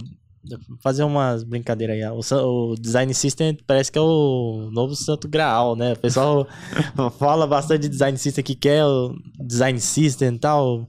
É, como que funciona assim? É, E, e faz tempo já que, na verdade, a galera vem batendo em cima dessa tecla de tudo precisa ter um design system e, e eu mesmo, mesmo não sendo especialista, quando eu fiz o curso com o Gui, lá pela, pela Mergo, foi um curso introdutório, inclusive, né, que o, que o Gui deu lá, tipo, tanto que foi em dois dias, tipo, dá o quê? 10 horas de aula, 12 horas de aula, né, tipo... Sim. É, é puxado, mas mesmo assim é pouco pra você construir um design system. Né? Não, nem constrói. É, vocês não conseguem. Então, tipo assim, a gente. Mas foi muito bom porque me deu uma visão de como funcionava, porque eu não tinha nem ideia. Então foi legal. É. E, e aí hoje a galera acha que tudo precisa de um design Isso, system, é. sabe? Tipo, todas as empresas, todos os projetos e tudo mais. E, e não é assim que funciona, né? Não só não é, como eu, eu gosto de falar que o termo design system ele está sendo mal empregado. Por quê? Vamos pegar a palavra sistema antes de falar. O que, que é um sistema, se você for no dicionário? Vocês sabem? No dicionário eu não sei o que, que significa, não. Você é uma- sabe? é No um- dicionário. É uma, é uma coisa ordenada. É ordenação Então, de elementos. Você pode, você pode ter ali o que, que é um sistema. O que, que é um sistema é, etnográfico? É uma ordenação de elementos, da, de, de elementos etnográficos. O que, que é um sistema é, linguístico? É a ordenação da forma como a língua é construída para que você consiga falar. Aí, ó. Sistema no dicionário Oxford. Conjunto de elementos concretos ou abstratos intelectualmente organizados. Isso. É a ordenação. Então, assim, a palavra. As pessoas pensam assim, ah, design system. O que é design system? É organização do seu processo de design. Que é aquilo que a gente falou lá atrás, lá no comecinho. Então, É o seu pode, ser, place. então É pode, ser, place. pode ser tanto um, realmente ali o design, o tokens, os, os códigos ali e tudo, como pode ser o- simplesmente uma, um iKit. Sim. E aí quem vai determinar o projeto, a, tá, o projeto, a situação, o contexto. Aí aí vem a, a palavrinha mágica do design, né? O depende. Depende. Depende. ah, não é, porque realmente depende, né? Sim. Nesse caso sim, né? Não tudo, mas nesse caso sim. E aí, assim, isso traz a base do porquê que eu falo que as pessoas pensam assim, ah, Design System é a minha bala de prata, é o minha, meu santo graal, é, vai resolver todos os meus problemas. Tipo, legal, gente. Vai. Mas talvez uma das coisas que eu falo no curso. Gente, fazer um Design System pode resolver muito problema, mas também pode trazer muito problema. Porque na verdade vai, você precisa ter uma equipe, né? Focada, porque é um produto para atender outros produtos. Exato. Então você tem que ter uma equipe só para isso. Porque senão. Tanto que, assim, lá na, na Whirlpool a gente tá começando agora um time de Design Ops. É, e aí o pessoal já veio falando assim, ah, vai ter Design System estruturado já? Porque, assim, isso também porque foi uma das é... E a galera associa?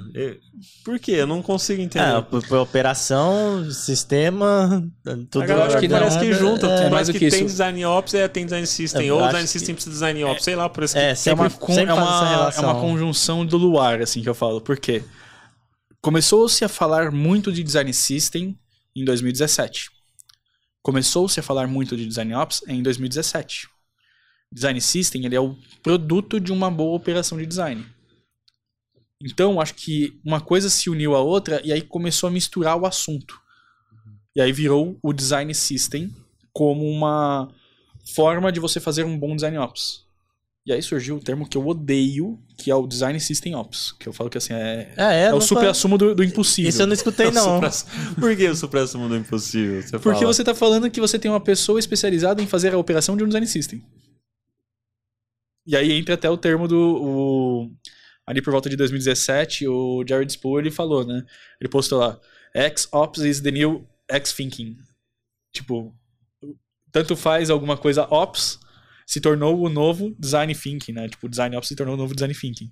Tipo, virou aquela palavra mágica que todo mundo acha que vai resolver o problema. O Ops vira a palavra mágica. É, você coloca, tipo, hoje em dia, né? Ah, tipo, criar alguma coisa. Ah, Design Thinking. Aí a galera, nossa! É.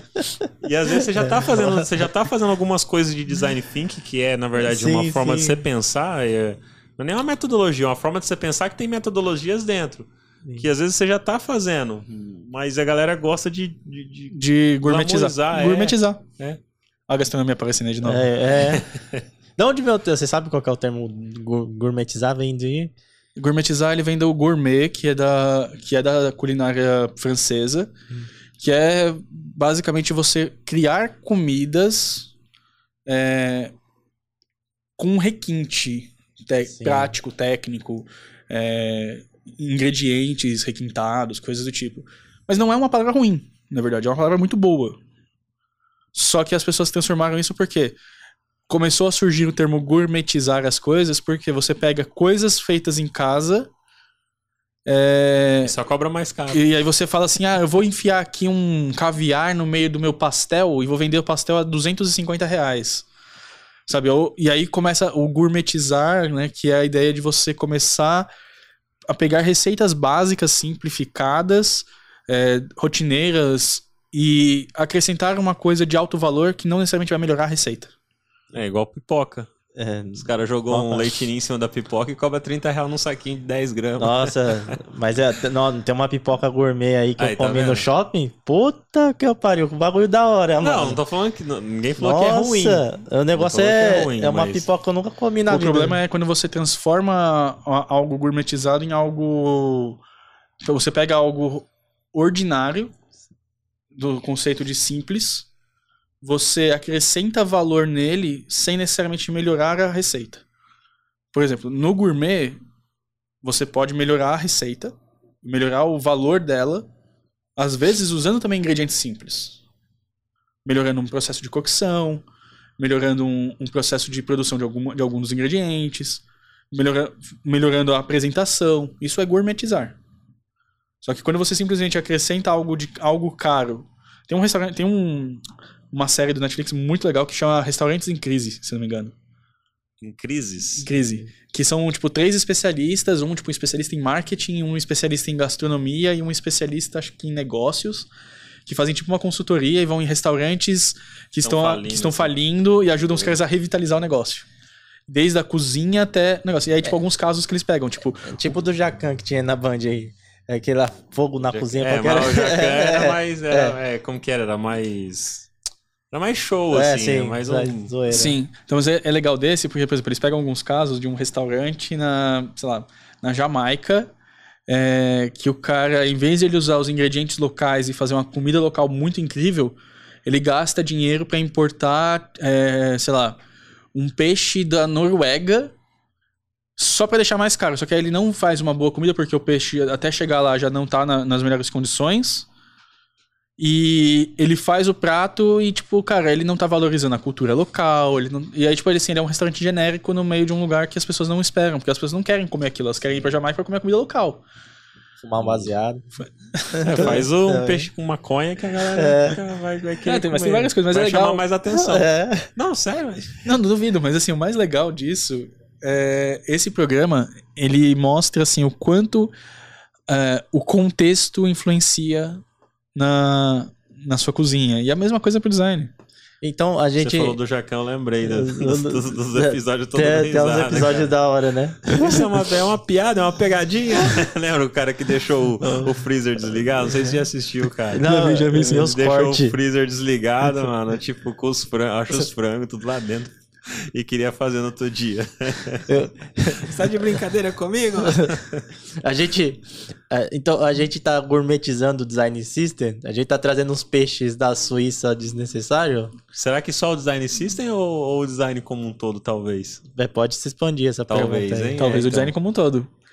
É, até quando a gente faz, cria termos como liderança em design, a gente tá fazendo isso de- de- indiretamente. A gente tá falando que eu tenho um líder especialista em design. Quando a gente fala que o, o design system ele vai resolver todos os problemas. Gente, design system, vamos ser bem sinceros, é, é você fazer um bom processo de design. Tanto que eu até falo assim, na verdade, não, você não tem, te esquece a palavra design system e coloca design ecosystem. Você tem um ecossistema de ferramentas, processos, pessoas, tudo trabalhando em um ecossistema junto. E aí pensa no ecossistema. Você não tem o círculo da vida né, no ecossistema do habitat animal? Mesma coisa pro design. É o círculo da vida. Como que começa, nasce, cresce e interage com, a- com outras relações dentro do mundo animal até a hora que ele morre. É, no caso, em produto digital, até parar de mexer, né? Porque não É, tem fim. né? Às vezes é você identificar, tipo, cara, para, chegou no limite. Não tem mais o que melhorar aqui agora, para. Sabe, tipo, deixa morrer e faz um novo. Sim. É, mas aí tem que ter uma visão bem crítica da coisa, né? Porque eu já ouvi muito falar que design system ele é algo pra- praticamente perene, que ele vai sendo construído e vai sendo cada vez mais é, evoluindo, sendo melhor acabado, sem, sem ter fim. Qual produto que não é assim? Então, Design System é um produto. Você vai melhorar ele em algum momento uma funcionalidade deixa, fica datada e você tem que fazer uma nova pra suprir aquela, aquela ali, porque ela já não resolve mais o problema. Vai ficando obsoleto, né? Ele, ele fica obsoleto e você evolui e você continua evoluindo. Tipo, nenhum design system 1.0 é o mesmo no 5.0. Em algum momento você vai ter trocado tudo que você tinha ali dentro. mas aí não é uma morte dele, é como se fosse uma troca de pele, entre aspas. É tipo. É, é, é que a gente fala morte, mas assim, é nesse sentido. É, Sim. é- é- é quando os recursos. Porque assim, até o conceito de círculo da vida na. na se você pegar ali no Rei Leão. Ah, você morre. Mas na verdade você não, não morre e desaparece. Você morre e vira adubo pra crescer planta pra alimentar um, um herbívoro que vai alimentar o próximo leão. Sim. É muito doido. Então, assim, é o mesmo conceito, assim. Em um determinado momento, uma Ciclo funcionalidade fica da. Em algum momento a funcionalidade fica datada, obsoleta, você faz uma nova que se alimenta de conhecimento e bagagem que você teve naquela, Sim. Hum. Pra você implementar a nova e aí você desligar a obsoleta pra você colocar algo novo no ar. Então assim, isso é uma evolução. Sim. Isso é um círculo da vida dentro do design. É, em algum momento o seu trabalho como designer tem que refletir isso. Ou seja, o design é mais simples e parece que a gente, em vez de deixar simples, porque às vezes é o nosso papel deixar as coisas simples, a gente, os próprios profissionais que somos nós estamos complicando as coisas. Eu tenho, pelo que a gente está discutindo aqui, eu, eu tô chegando a nisso, tá ligado? Assim, a minha Eu, conclusão. eu penso sabe? nisso, eu penso nisso. Pra mim, pra mim, assim, tem a frase do Leonardo da Vinci, pra mim, que é minha, meu lema de vida. Que é assim, a simplicidade é a última sofisticação. É, o- é o último grau de sofisticação, né? É. Isso. É, eu concordo, cara. Concordo. Tipo, a gente fica querendo complicar, complicar, complicar, complicar. Aí eu, aí eu paro pra pensar assim. Eu vejo muito designer reclamando do PM que tá inventando funcionalidade, tá inventando coisa no produto que não tem necessidade porque não falou com o usuário. Será que o designer não faz a mesma coisa com o próprio design? Quando a gente cria subcategorias É, de, é de verdade. técnicas e especialidades só pra dizer que eu tenho uma coisa diferente, sabe? Ou mesmo na tela ali. Às vezes tem designer Sim, que sim. quer fazer um layout. Ah, eu quero fazer um layout mais bonito aqui. Vai e inventa um negócio ali que, meu, não precisava, não. Mas pra chegar nesse nível de simplicidade, é. É difícil ser simples. Isso, é ao contrário do que pode o- parecer. Você tem muito estudo e, e até certo. Desprendimento. Isso, desprendimento, né? Maturidade de visão de design. Sim, total. Até porque, na minha concepção, é, a última sofisticação, né, que a gente fala ali, o último grau de sofisticação, a simplicidade ela é diferente do simplório. Sim, total. É, é onde as pessoas confundem. Ser simples não é ser simplório, não é ser ordinário, não é ser generalista.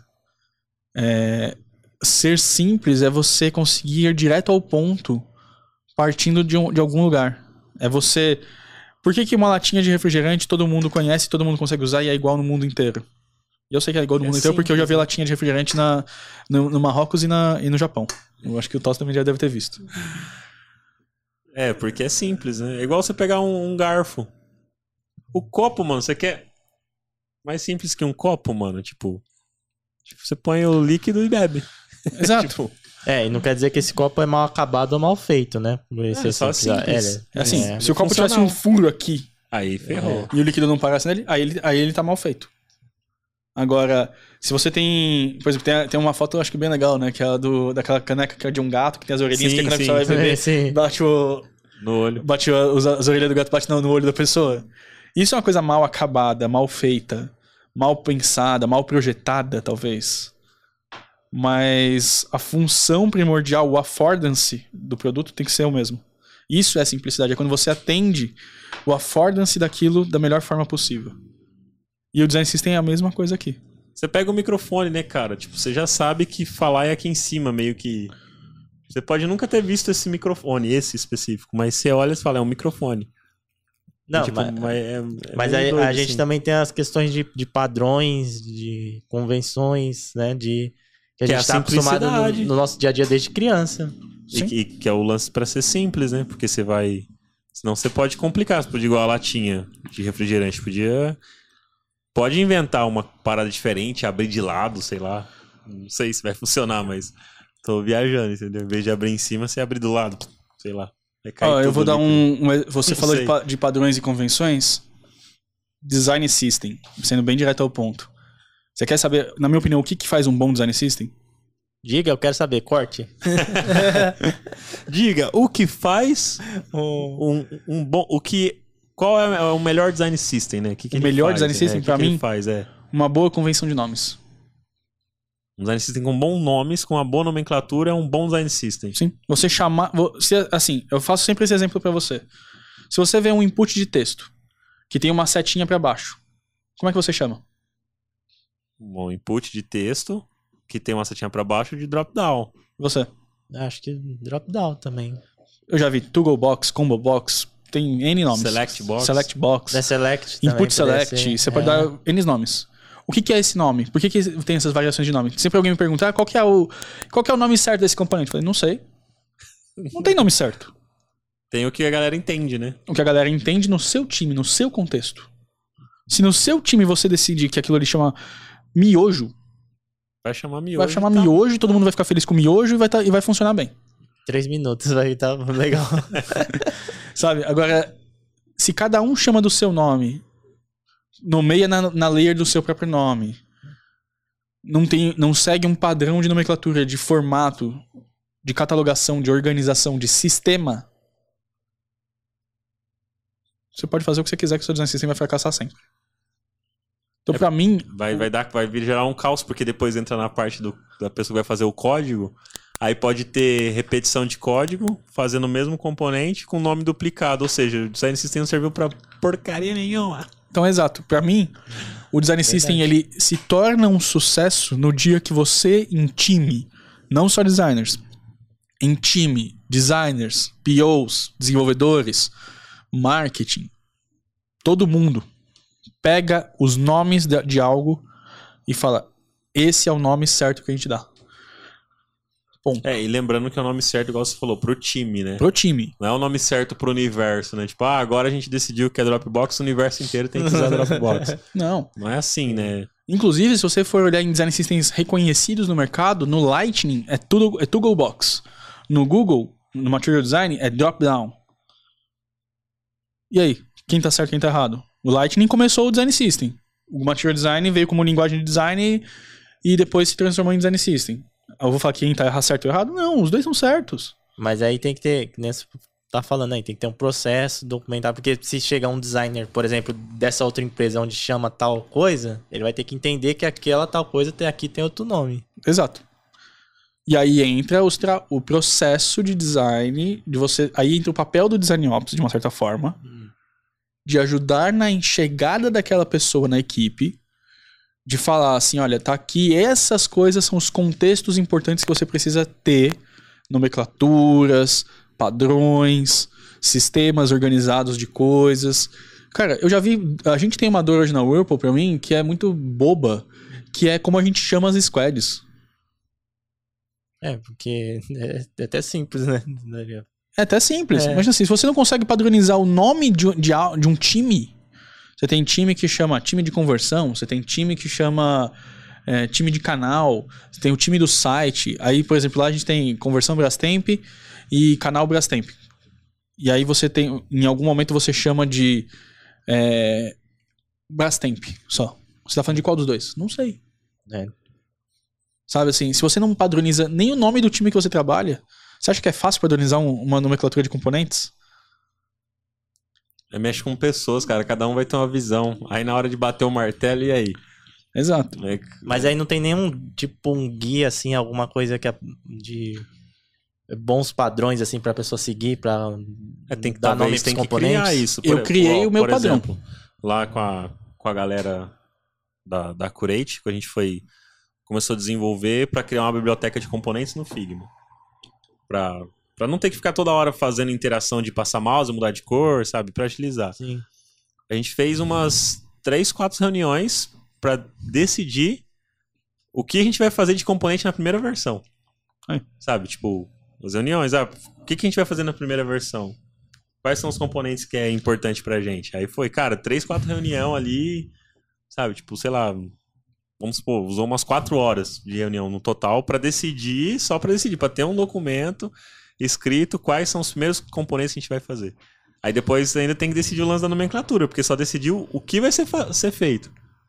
Aí a gente padronizou, ah, vai usar o nome português e inglês. Aí a maioria preferiu inglês, então a gente vai pôr o nome em inglês nos, nos componentes, beleza. Porque a galera do time decidiu, beleza. Aí agora depois tem que fazer isso aí pra abrir os nomes. Como que vai ser a- o padrão de nomenclatura? Vai começar como? Vai finalizar como? Vai ser underline? Vai ser tracinho? Vai ser camel case? O que, que a gente vai usar, sabe? Tipo, Sim. Porque tem que ter esse, tem que ter esse padrão aí, porque senão depois até pra quando você, até para documentar isso, né? Pra, pra deixar Não só documentar, disponibilizar. É. As pessoas têm que conseguir buscar aquilo ali pra poder usar de, em algum lugar. Se você for lá no Figma, na, na Style Guide, lá na biblioteca, você tem a busquinha lá. Se você escrever drop-down e não aparecer nada. E aí, é. E ou se você escrever Toggle Box, aparecer um Toggle Box que não é. E, e tipo, o nome dele tá com drop-down na documentação. É. E você vê, e é só uma biblioteca, não é nem um design system, cara. É só uma biblioteca ali de componentes pro Figma ali, coisa Sim. mais, mais simples. Mas ó, Ou então você chamar no time de design de drop- drop-down e os devs chamarem de Toggle Box. E aí? Aí lascou. Aí lascou. Então, assim, é, é isso que eu falo que assim, as pessoas falam de design system, elas tentam dizer que ah, design system tem que ter isso, tem que ter aquilo. Eu falo assim, gente, design system tem que ter nada. design system tem que ter nome. Nome bem feito para tudo que você tem ali dentro. Uma catalogação, que é o conceito de sistema, bem organizada.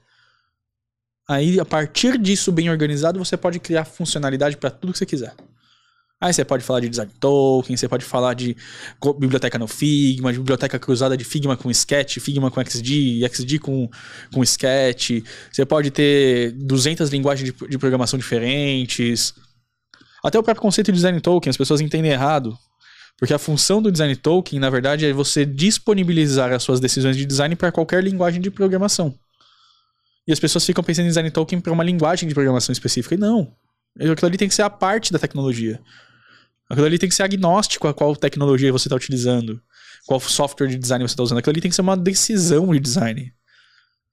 E é, quando que, que a gente sabe que a empresa precisa de um design system, então? Quando que, que tipo, eu falo assim, ó, agora eu preciso de uma equipe para design system mesmo. É quando o produto tá grande? Eu escrevi Mas um que artigo de- é, sobre mas e isso. o que define que tá grande? Também. É, também tem, isso, né? Tá grande. O que, o que é estar grande? É, então, eu escrevi um artigo sobre isso, assim, eu acho que tem pelo menos alguns contextos que podem já, já, já dar essa indicação, assim. Por exemplo, eu tenho uma equipe de cinco, seis designers trabalhando em mais de um produto. Já começa a ser um indicativo. É, eu tenho já um produto consolidado. Porque, assim, por exemplo, não adianta eu falar para a empresa investir em design system se a empresa ainda nem tem um produto ou nem está faturando com aquele produto. Sim, sim. Tipo, o design system ele tem que surgir quando você começa a identificar problemas e não fala, vou começar com um design system. Porque assim, se você vai começar com o design system, você já tá começando errado, porque você tem que primeiro começar o produto. Senão, senão não adianta nada. Você... E aí o que você pode fazer é, antes de começar o produto, você sentar com o time e falar assim, gente, vamos só definir aqui uma reguinha de nomenclatura pra gente chamar as coisas pelo nome certo? Só isso. E me disse se pelo menos a galera tá seguindo isso como, como princípio ali. Padrãozinho de nomes.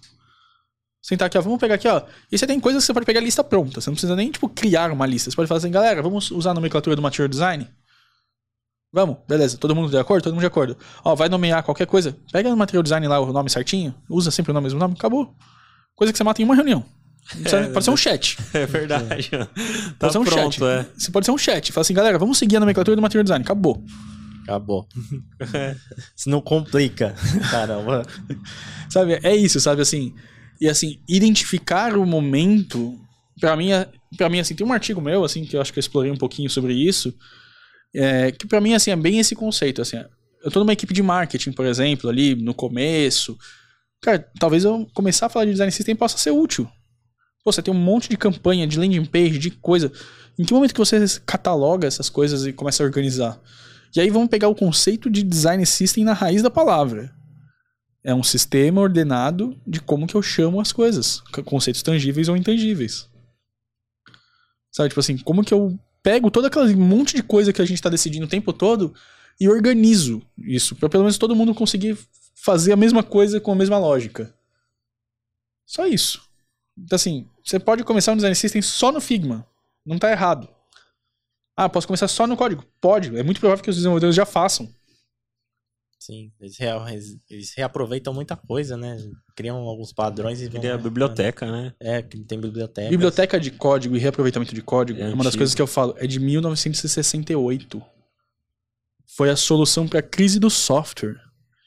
A parada aqui, uma parada de 1960.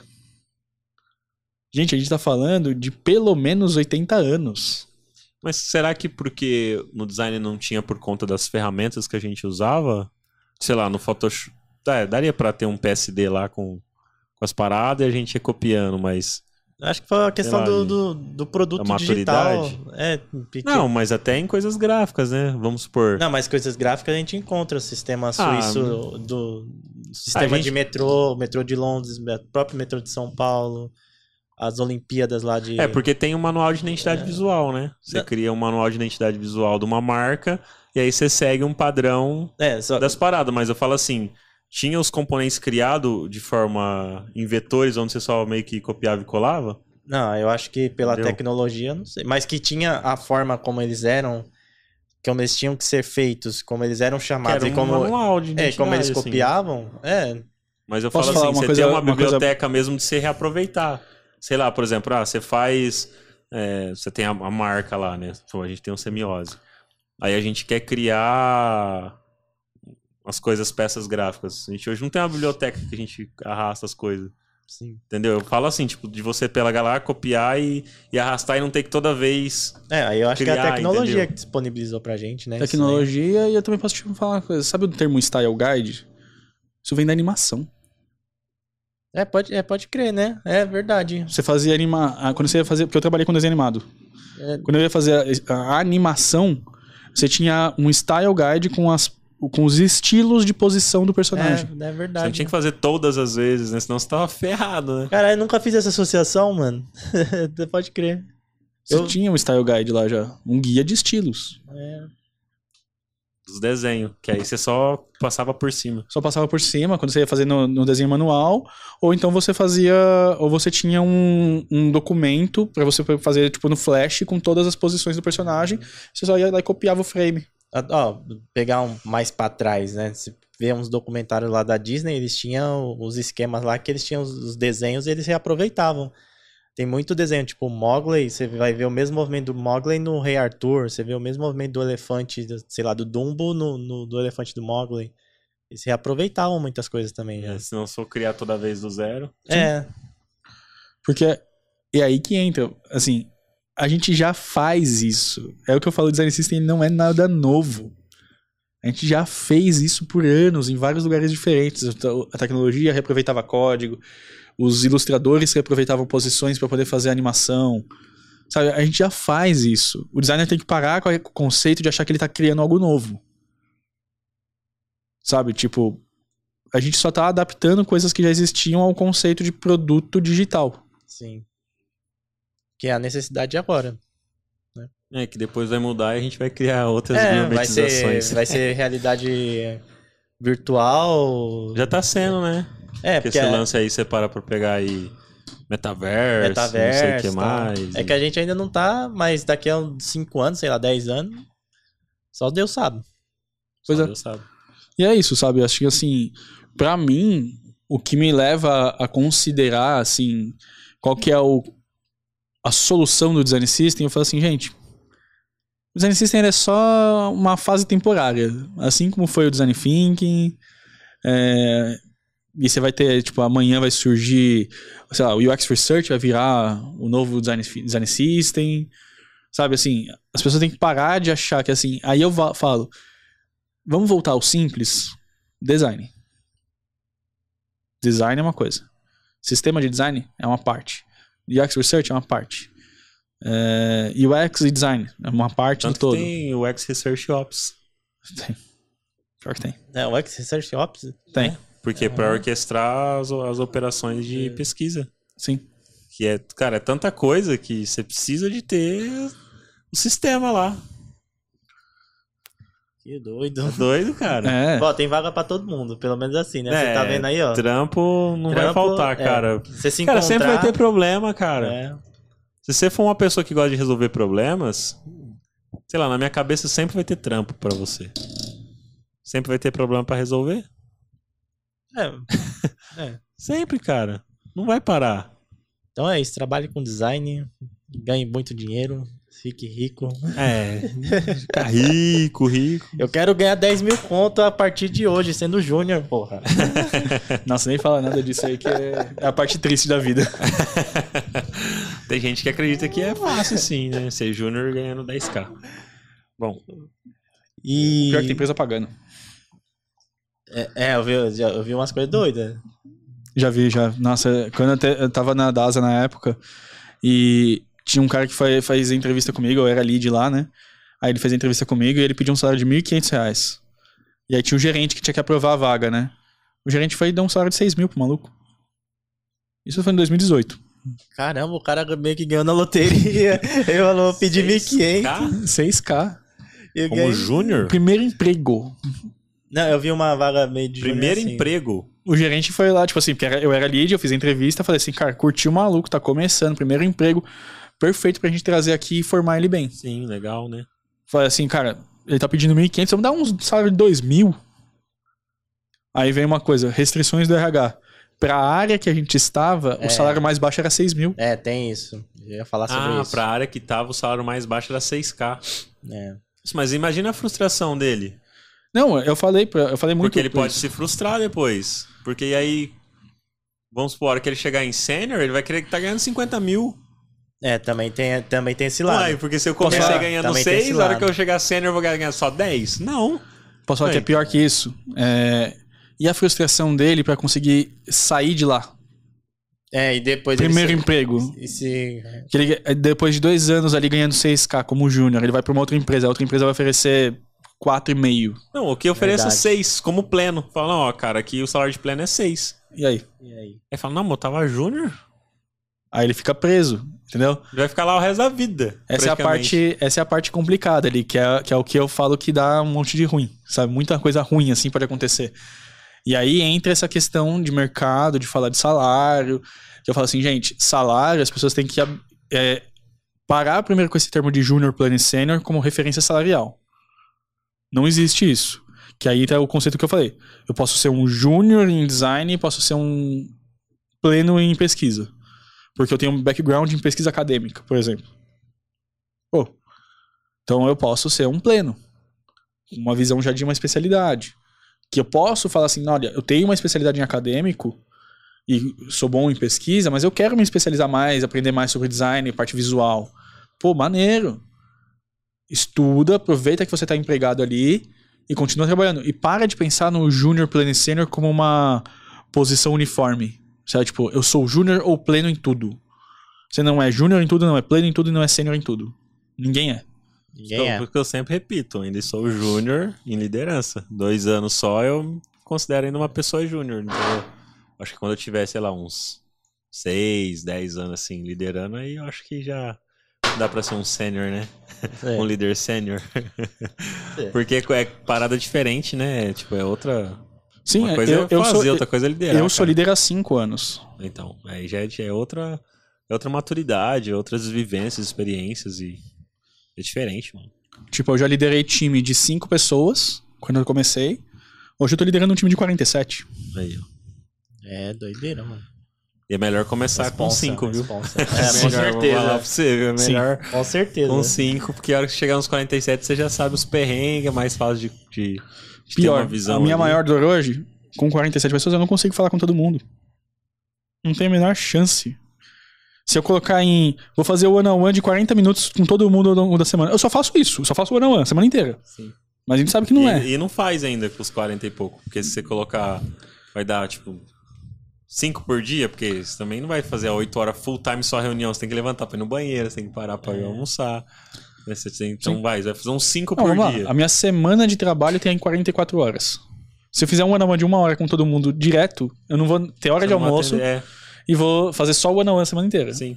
Posso toda fazer isso semana. Se toda você fizer semana? one on one toda semana, você só vai fazer isso. Vai contratar só pra fazer one on one. Não, cria um sistema de ticket lá no Discord, a pessoa vai mandando, aí você vai respondendo. Tipo, aí, aí pronto. Pois é, tá vendo? É, é- é esse que é o ponto, assim. E aí é a minha frustração como líder hoje. Pô, eu acho que tem gente demais no meu time. Posso abdicar de algumas pessoas? Talvez. Isso prejudica a operação? Também. Em que momento que isso é saudável? Em que momento que eu crio uma hierarquia de liderança? Assim, ainda não tem isso lá ainda. Eu tenho, hoje eu comecei a, a construir já. Tenho um coordenador que já, já lidera 11. Aí eu já consigo olhar para os outros. É, aí eu tenho mais um coordenador que lidera mais 11 em outro time. Aí já começa a reduzir o meu volume. Mas ainda Cê- assim eu tenho que olhar para todo mundo. Só que eu já consigo, já consigo abdicar de olhar para todo mundo o tempo inteiro. Você já olha com uma visão mais macro, não micro, né? Exato. É um desafio. Pô, legal. Aí eu tenho que liderar o líder, né? Que é pior É. ainda, né? Porque aí eu, Você porque acha eu- que é pior? Não que é pior, mas é que assim. Eu tenho que. Que aí entra o, desafio duplo, né? Porque o líder do time vai vir trazer pra mim uma decisão que ele tomou. Pode ser que eu não concorde com aquela decisão. Só que ele já tomou. Só que ele já tomou. Como é que eu posso fazer? Posso falar que ele não pode? Posso falar. que- Se ele falar que não pode, ele não é líder. Exato. E não tem esfera do dragão pra reviver, né? não dá. E aí vira, e aí vira essa coisa, assim. Aí, aí entram ferramentas de. alinhar pra cacete, velho. Aí entram ferramentas de gestão, por exemplo, como um. é, tem uma lá de, do Management 3.0. Como é que é o nome? Que é aquela dos sete níveis de delegação, Delegation Board. Não conheço. Não conhece? não. É uma ferramenta muito legal. Da Você que está começando a liderar, estuda ela. Que você determina ali com o seu time quais são os assuntos e qual que é o nível de delegação. Coisas que, no nível 1, eu decido e eu falo. Legal. Nível 7, eu nem preciso ficar sabendo o que foi decidido. Então você, aí, você, aí isso aí é legal. Show. Ajuda, Da vai facilitar pra caramba. É uma ferramenta de, do, do Gestão 3.0, né? Que aí é, É uma ferramenta muito boa, muito prática pro dia a dia, porque você senta com o seu time e é tipo, sobre férias. Eu decido as férias das pessoas? Não. Eu de... E aí, por exemplo, você tem lá o nível 3, mais ou menos, que é tipo, é, eu decido, mas eu tenho que vender para o meu time. Meu time tem que comprar a minha decisão. A minha decisão sozinha não é uma decisão. Entendi. Ou então, por exemplo, um nível 5, mais ou menos, que é eles decidem e me vendem a ideia. Eu tenho que comprar a decisão deles. Qual que é o poder de negociação que eles têm comigo? Sim. Então, assim, é é uma. É, e aí você também tem que ser flexível, né? Porque Sim. se toda vez eles trouxerem coisas e você nunca provar, E o ou pior. ele está trazendo muita coisa muito zoada, ou você é uma pessoa muito inflexível, né? Sim, e aí vem a parte. O próprio time às vezes não concorda com os níveis. Então o time também tem que, se, também tem que é, ser flexível. Às vezes você tem uma pessoa que acredita que tudo ele tem que ser autonomia total, é tipo 100% de delegação. E tem pessoas que, cara, eu não me sinto confortável de tomar todas as decisões. Então como que eu equilibro isso no meu dia a dia ali com o time? É, são essas coisas meio loucas de gestão de pessoas, misturando com conhecimento técnico. É, por exemplo, hoje eu não mexo a mão, não meto a mão em nenhuma decisão de design da galera. Eu falo assim, gente, isso é abdicado, eu abdiquei total, assim.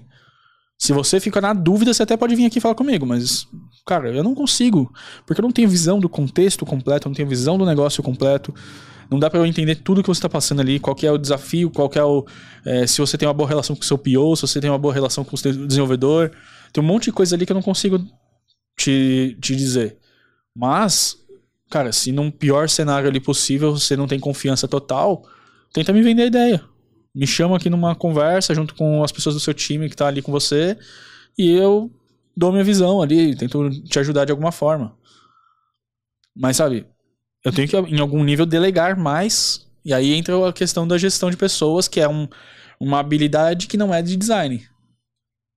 Que é como que eu mantenho essas pessoas engajadas, autônomas, livres para poder tomar decisões, mas ao mesmo tempo não me, não me torno uma pessoa é, inexistente no processo. É, porque essa ferramenta mesmo que você falou não tem nada a ver com design. Não. Então, é, isso que é legal. Se você for falar que não tem nada a ver com design, até dá pra gente puxar uma vertente do design que é de design organizacional. Mas que assim. Ah, mas é, serve pra qualquer lugar que tem essa camada de liderança e. Sim. Ela inclusive começou, acho que, com, como uma ferramenta de vendas. Pra gerente de vendas e equipe de vendas poderem trabalhar com mais autonomia.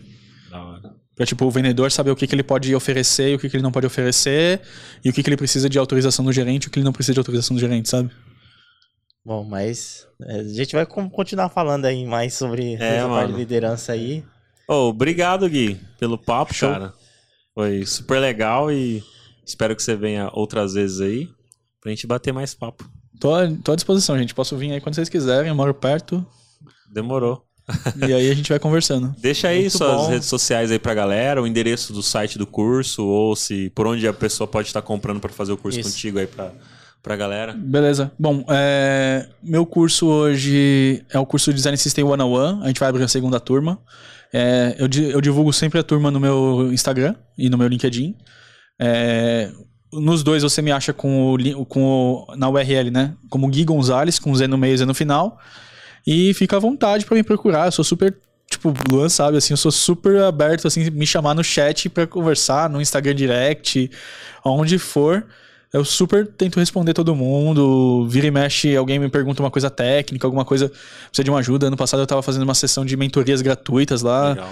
Tinha bom. aberto lá, meu, foi o ano inteiro fazendo mentoria gratuita pra um monte de gente, tentando ajudar a pessoa que tá chegando na carreira, que não sabe pra onde ir, e até mesmo alguns seniors que já são especialistas em algo, mas não sabia se estava indo pro caminho certo, sabe? Assim, eu super aberto a trocar ideia, bater papo, sempre tento ajudar. E assim, você me acha nas duas redes com esse nome. No Facebook você até me acha, mas assim, eu só posto besteira.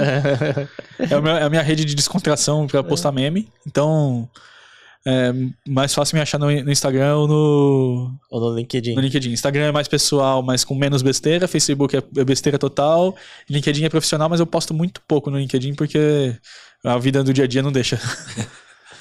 É, no, no LinkedIn, eu eu tava procurando por ele aqui, daí vocês encontram por Guilherme Gonzalez também. Se for digitar no, no campo de pesquisa, beleza? Pô, obrigado, valeu mesmo pelo, pelo conhecimento aí, pelo bate-papo.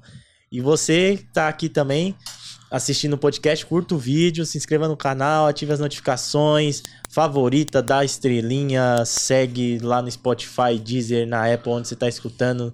Ajuda nós aí, mano. Faz isso daí. É Deixa nóis, de ser- quebrada. É, essas Você é de. Itaquera, né, mano? É, Coab 2, lá do leste Aí, Itaquera. É por isso. Saquei. É, já ouviu a música do X? Da Do Fe- X? Não. X- Depois você procura X Coab 2. X, vou procurar. É, milianos aquele negócio. Milianos. Milianos, tá. Miliano. Legal. Bom, é isso aí. Valeu, galera. Até o próximo. Valeu.